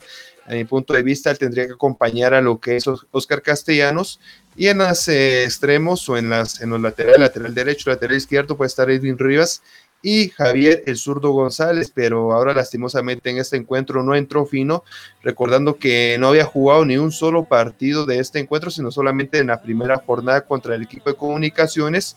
Eh, puede, eh, sí que por la posible lesión que tuvo, más que todo por la lesión que tuvo, no estuvo participando. Y bueno, ahora eh, fue convocado y directamente entró el titular para lo que es el señor Walter Claverín. Así que esas son las zonas que se, esas son las zonas que se tienen que pulir para lo que es el equipo Lanús, para el equipo Super Chivo, porque de ahí para arriba están jugando de una manera muy interesante. Yo hablaba durante la transmisión del partido que Dustin Coreas se logró entender de la mejor manera con Israel Silva y bueno, con sus dos extremos, con lo que es el, señor el Tita Albisuris por la parte derecha y lo que es Alexis Matas por la parte izquierda se lograron entender de mejor manera, tanto sí que estaban llegando varias aproximaciones, aproximaciones perdón, de gol, pero la contundencia les hizo falta, así que en eso deben entrenar durante la semana para el próximo encuentro, que por supuesto sí conocerá aquí en Visión Deportiva cuál será el próximo encuentro y en sí toda la jornada de este Apertura 2020. Y a esto nos vamos a meternos de lleno en el siguiente encuentro, Ardon. Sí, así es, Osvaldo. Nos vamos directamente entonces con el partido entre Comunicaciones y eh, perdón, Comunicaciones y Malacateco. Ya estoy dando por ahí el siguiente. Eso de la próxima semana, tranquilo, tranquilo. Por favor. Nos pone nervioso a todos. ¿Quién pone nervioso a todos? Cuando mencionas el partido de Comunicaciones y Shelahu, nos pones ah. nerviosos. Ah, lo siento de no mencionar nada. Ya, mejor voy a Me desconecto. Adiós, compañeros. Adiós, que nos traiga, no, no, se puede porque nos debe el pastel. No, sí. Adiós. quiere ir a Lástima, perdieron la oportunidad. Mejor cometemos Malacateco crema, si ya me enojé. bueno, fíjense que Malacateco dio la sorpresa, una de las sorpresas de la jornada. Y es que al final de cuentas, como hemos ido platicando, de a poco va por ahí Malacateco avanzando. Aunque claro, la cancha y por supuesto el clima son una de las situaciones adversas eh, más eh, resaltantes de este, este estadio, por supuesto, y de, jugar contra Malacatán, ¿no? Pero bueno, eh, al final de cuentas es, pues, se toma como algo válido toda vez que se pueden jugar en estos estadios y todo lo demás, ¿no? Y pues lo utilizan como arma el partido eh, fue un partido donde al final de cuentas comunicaciones creo que llegó un poquito más confiado porque pensaba, bueno, es un equipo pequeño, eh, se le puede ganar fácilmente, etcétera. Y pues llegó de, más confiado porque Malacatán toda vez salió a enfrentarlos de una manera eh, sin lugar a dudas en la que no los enfrentó con miedo, eh, tenía mucha movilidad en el medio campo y aunque el gol generó mucha polémica porque el gol se da en fuera de juego, la recepción de se dan fuera de juego, eh, por ahí lo veíamos, pues a pesar de eso se da mucho mérito porque Malacatán salió a jugar todo, a jugárselo todo y pues era a través de Minor Pop el jugador de Malacatán al minuto 27 que era el que, el que anotaba el gol ah, para poner a ganar a, Malacateco. También es de platicarles pues que hubo eh, una tarjeta roja por doble amarilla para Freitas. Al minuto 85 se le amonestaba una vez y luego al minuto 94 ya al final del encuentro pues prácticamente se le se le amonesta por segunda ocasión y entonces es expulsado en este encuentro. Em, y bueno, al final de cuentas es de resaltar el marcador que se lleva Malacateco, toda vez pues que es un, gran eh, resultado para, para Malacatán y por supuesto eh, que el, el, lado de comunicaciones pues rescatar lo que les cuento que llegó pues muy confiado y que del todo no ha estado muy bien su en este caso pues cómo ha salido a enfrentar o a encarar el, el torneo eh, aunque por supuesto le ganó a Xelajómero Camposeco en la jornada 1, pero ha ido en esas, ¿no? Tambaleándose, juegos bien, juegos mal. Y bueno, en este caso, pues contra Malacatán, sí, en definitiva creo que la confianza es el principal factor que lo hizo perder este partido. Que el gol haya sido fuera de lugar, pues ese ya es punto de aparte. Eh, como les digo, al final de cuentas Malacateco hizo los méritos suficientes para poder eh, llevarse este encuentro y al final se caen los tres puntos en casa.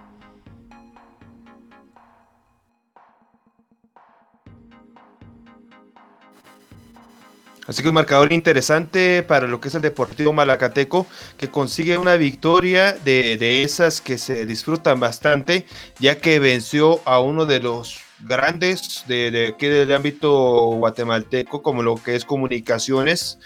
Eh, todos los equipos, eh, cuando le ganan a comunicaciones, a Municipal, a Xelajumario Campo Seco, eh, siempre lo disfrutan de una mejor manera y en esta ocasión los toros de Malacateco así lo están haciendo.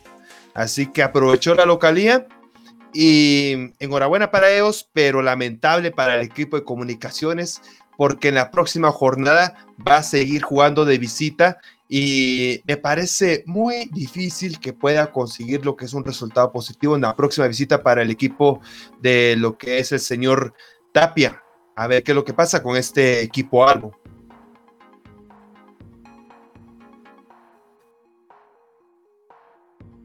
Metemos de lleno al siguiente encuentro. En este caso, eh, le correspondría a nuestro amigo Juanpa. Vamos a ver, creo que tiene algunos inconvenientes. Por ahí está revisando el feedback. Ah, bueno, ya tenemos ahí de Juanpa, es que ahora está estrenando compu, dice por ahí. Ya nos llegó el norte que está estrenando compu, entonces ya, no hay mucho problema. Ya contactarlo al TEC. Vamos, Juanpa, entonces, contanos. Por supuesto que sí, compañeros. El partido que me tocó fue el de entre Santa Lucía, Cotumaguapa e Iztapa. Este partido era muy importante en el grupo A porque se enfrentaban el quinto y el sexto puesto respectivamente. Es decir, de que se enfrentaban los últimos dos lugares del grupo A. Este partido lo ganó Santa Lucía Cotumaguapa 2 a 0. Este fue el primero de los dos goles por parte del jugador Colón al minuto 31. El siguiente gol de parte de Santa Lucía fue al minuto 82, con lo que cerraron la victoria 2 a 0. Este partido colocó, o mejor dicho, sacó a Santa Lucía, Santa Lucía Cotumalguapa del frío sótano del grupo A y lo colocó de quinto lugar. Lo colocó de quinto lugar con un total de 6 puntos y con un acumulado de menos 1. Y con esta derrota el equipo de Iztapa bajó al último lugar del grupo A con 5 puntos.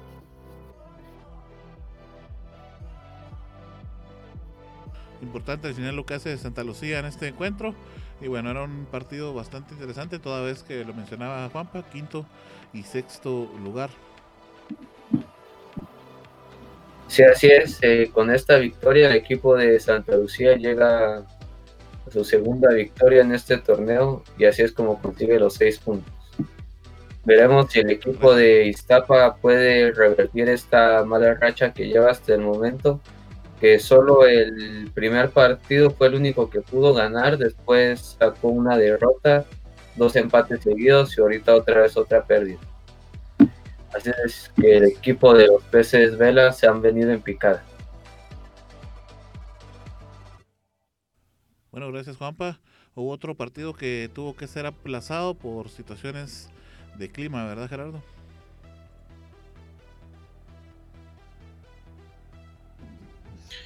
Por supuesto que sí, es que el partido entre Municipal y Zacachispas estaba eh, contemplado para disputarse el sábado a las 15 horas por la intensa lluvia que se dio eh, pues en el área central del país, pues eh, este partido se aplazó para el domingo a las 11 horas.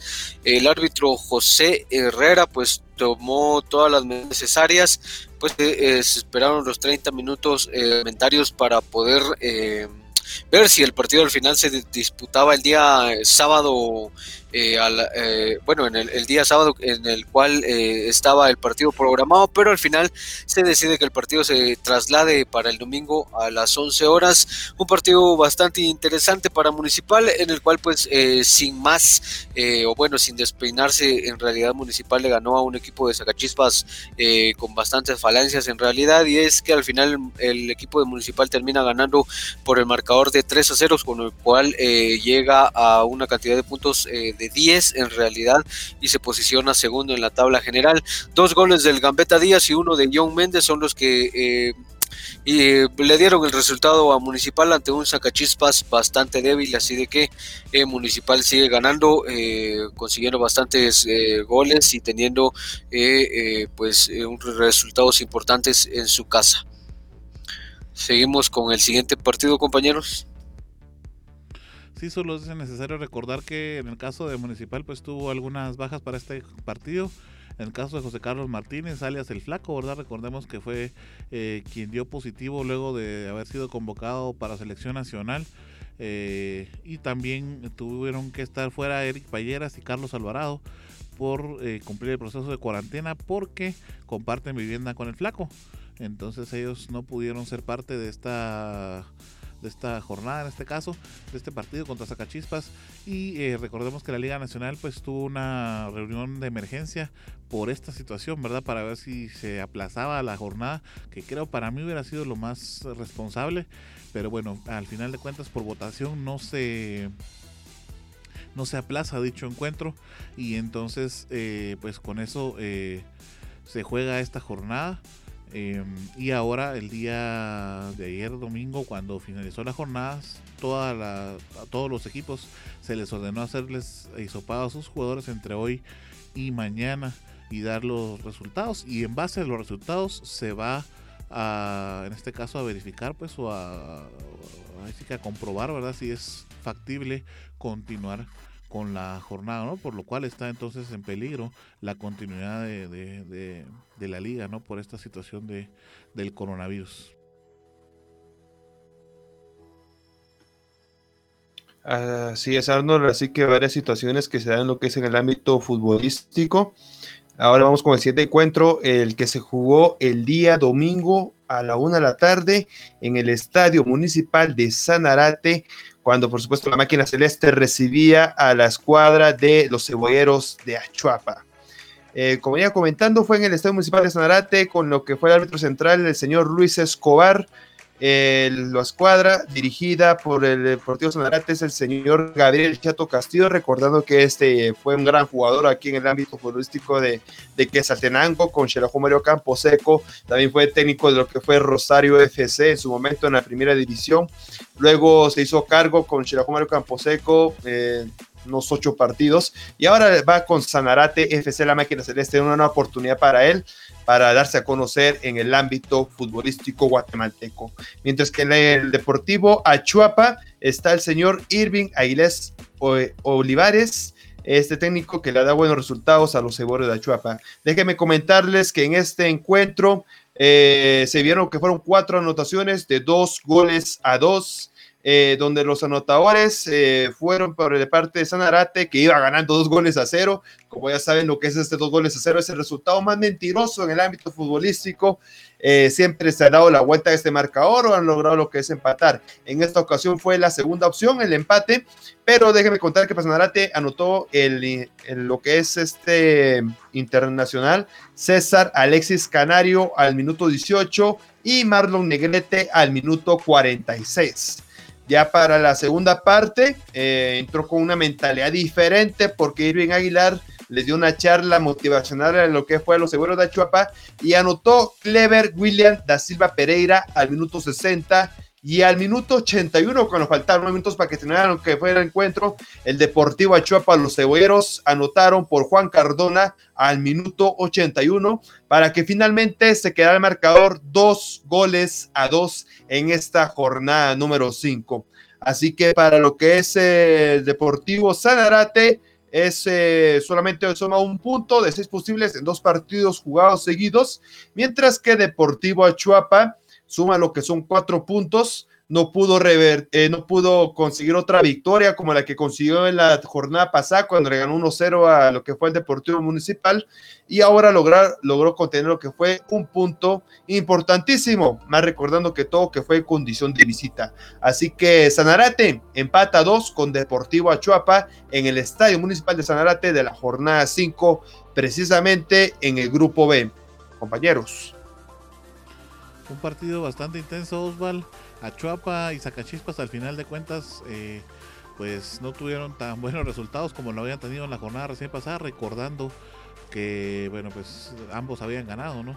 Y hacíamos eh, referencia que se había mostrado buen nivel de parte de los dos, pero bueno, al final de cuentas eh, pues ya en esta jornada sí tuvieron más que todo Zacachispas resbaló con Municipal y bueno pues al final de cuentas el empate creo que si bien no es una ganancia como tal, ¿verdad? Pero sí, veo por lo menos un punto a Chuapa que sigue sumando y sigue dando las sorpresas. El siguiente partido ya es el último con el que cerraba la jornada Osvaldo y amigos oyentes y por supuesto acá en cabina mis compañeros. Es el partido entre Guastatoya y Cobán Imperial.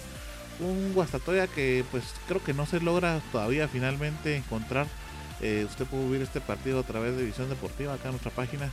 Eh, y bueno, pues ahí veíamos que se había dado un poco de polémica en este encuentro por eh, diversas decisiones que se toma eh, de parte del arbitraje. Cobán Imperial, eh, por su lado, pues llegó a hacer lo, propio, ¿no? Lo, que le correspondía.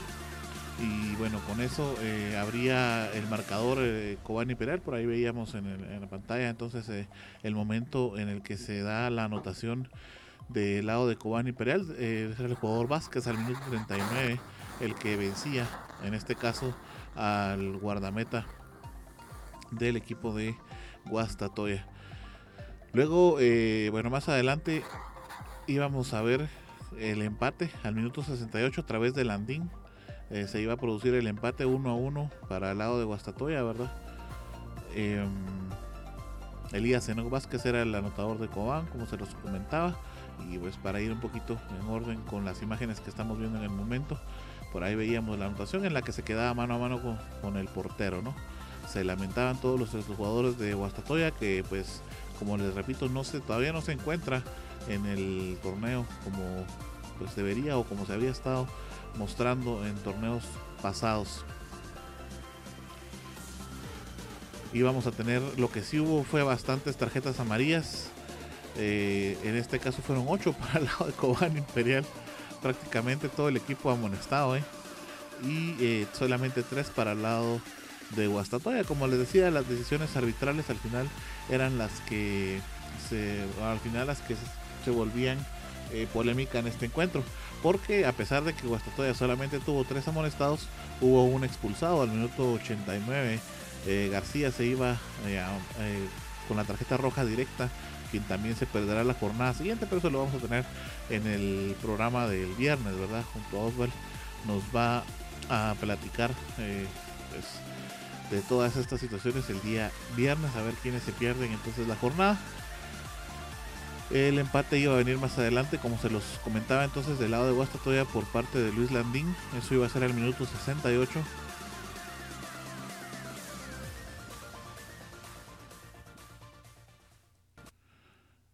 Y con eso íbamos entonces a quedar empatados a uno en este encuentro, compañeros.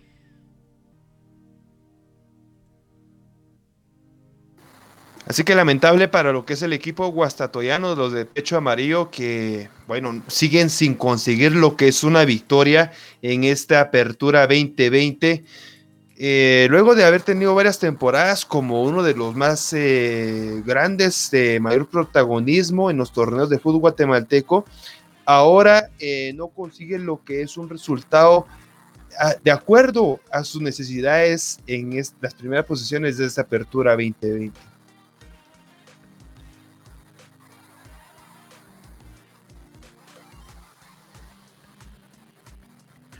Pero bueno, ya con esto...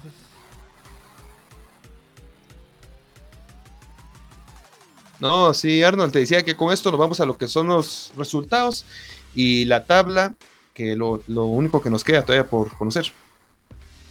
Así es, nos vamos a entonces el resumen de cómo quedan los resultados y luego la tabla. Usted lo tuvo, por supuesto, en nuestras redes sociales.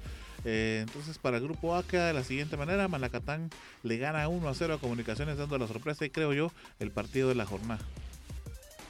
Luego los Lucianos de Santa Lucía ganan 2-0 perdón, a Iztapa. Un Chelejú que no pudo y finalmente pierde 2 a 1 en el Pensativo. Un municipal que luego de haberse suspendido y prorrogado lo que es el encuentro para el día siguiente le metió 3 goles a Zacachispas. Un Sanadata y Achuapa que pelearon hasta el final y terminaron 2 a 2. Y finalmente Guastatoya no puede en casa y empata uno con Coan Imperial. Esos son los resultados entonces que nos deja la jornada número 5. Vamos a ver cómo queda entonces la tabla luego de pues esta jornada número 5, Oswald. Así es, así que en el grupo A tendremos en la primera posición al equipo de comunicaciones con 8 puntos. Ah, en la segunda posición tenemos Antigua, también con 8. En la tercera, Xelajume Campo Seco con 7. Malacateco en la cuarta con 7. En la quinta, Santa Lucía con 6. Iztapa con 5 en la sexta posición. Y a eso vamos al grupo B. En la primera encontramos a Juan Imperial con 11. Municipal en la segunda posición con 10. A Chuapa en la tercera con 8. Sacachispas en la cuarta con 4. En la quinta, Guastatoya con 3 puntos. Y Sanarate en la última posición del grupo B con 3 puntos.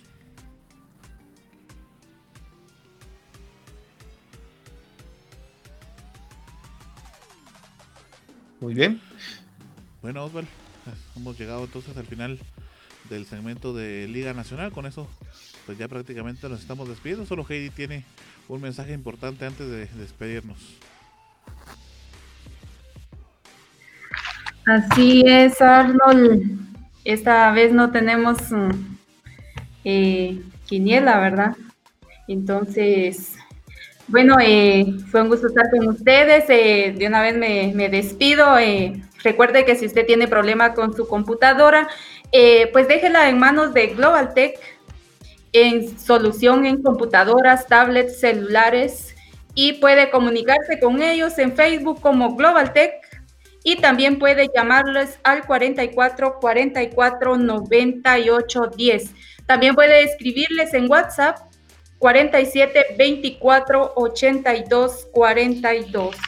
Recuerde que también puede escucharnos en, en su plataforma favorita como Seno FM, también Radio MyTuner, eh, también Radio de Guatemala y también puede visualizarnos en Facebook, Twitter, eh, YouTube, Instagram, Tumblr y también puede escribirnos en nuestro correo electrónico como visiondeportiva.gmail.com.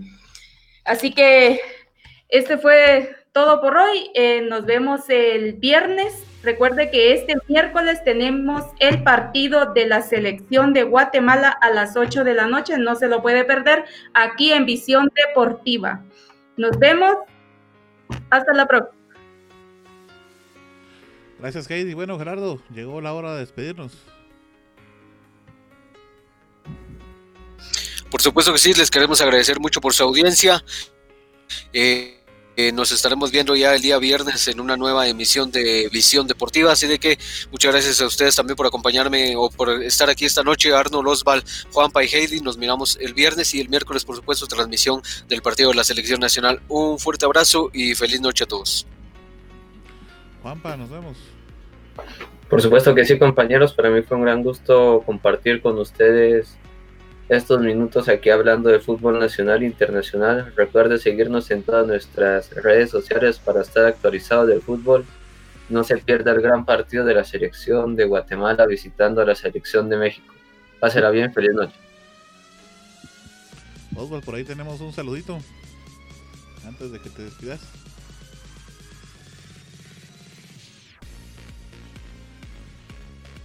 Tenemos problemas con tu audio, Oswald. Sí, sí, aquí estamos. Eh, gracias para tía Gladys, tía Gladys y tío Magnolio Palacios que nos están viendo desde Chicago, Illinois.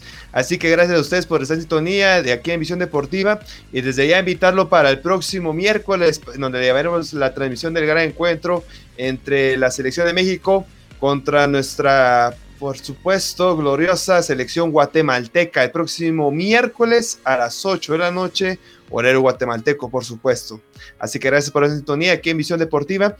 Y bueno, así que solamente agradecerles aquí en cabina a ustedes, amigos, a Arnold, Heidi, Juanpa, Gerardo, por eh, estar conmigo aquí en cabina y por supuesto a usted, amigo televidente, por estar sintonía en otra emisión más de Visión Deportiva, donde se pudo enterar del fútbol internacional y por supuesto del ámbito nacional. Así que será la próxima emisión del día viernes y por supuesto el próximo miércoles con este gran encuentro de fogueo para nuestra selección, nuestra azul y blanco.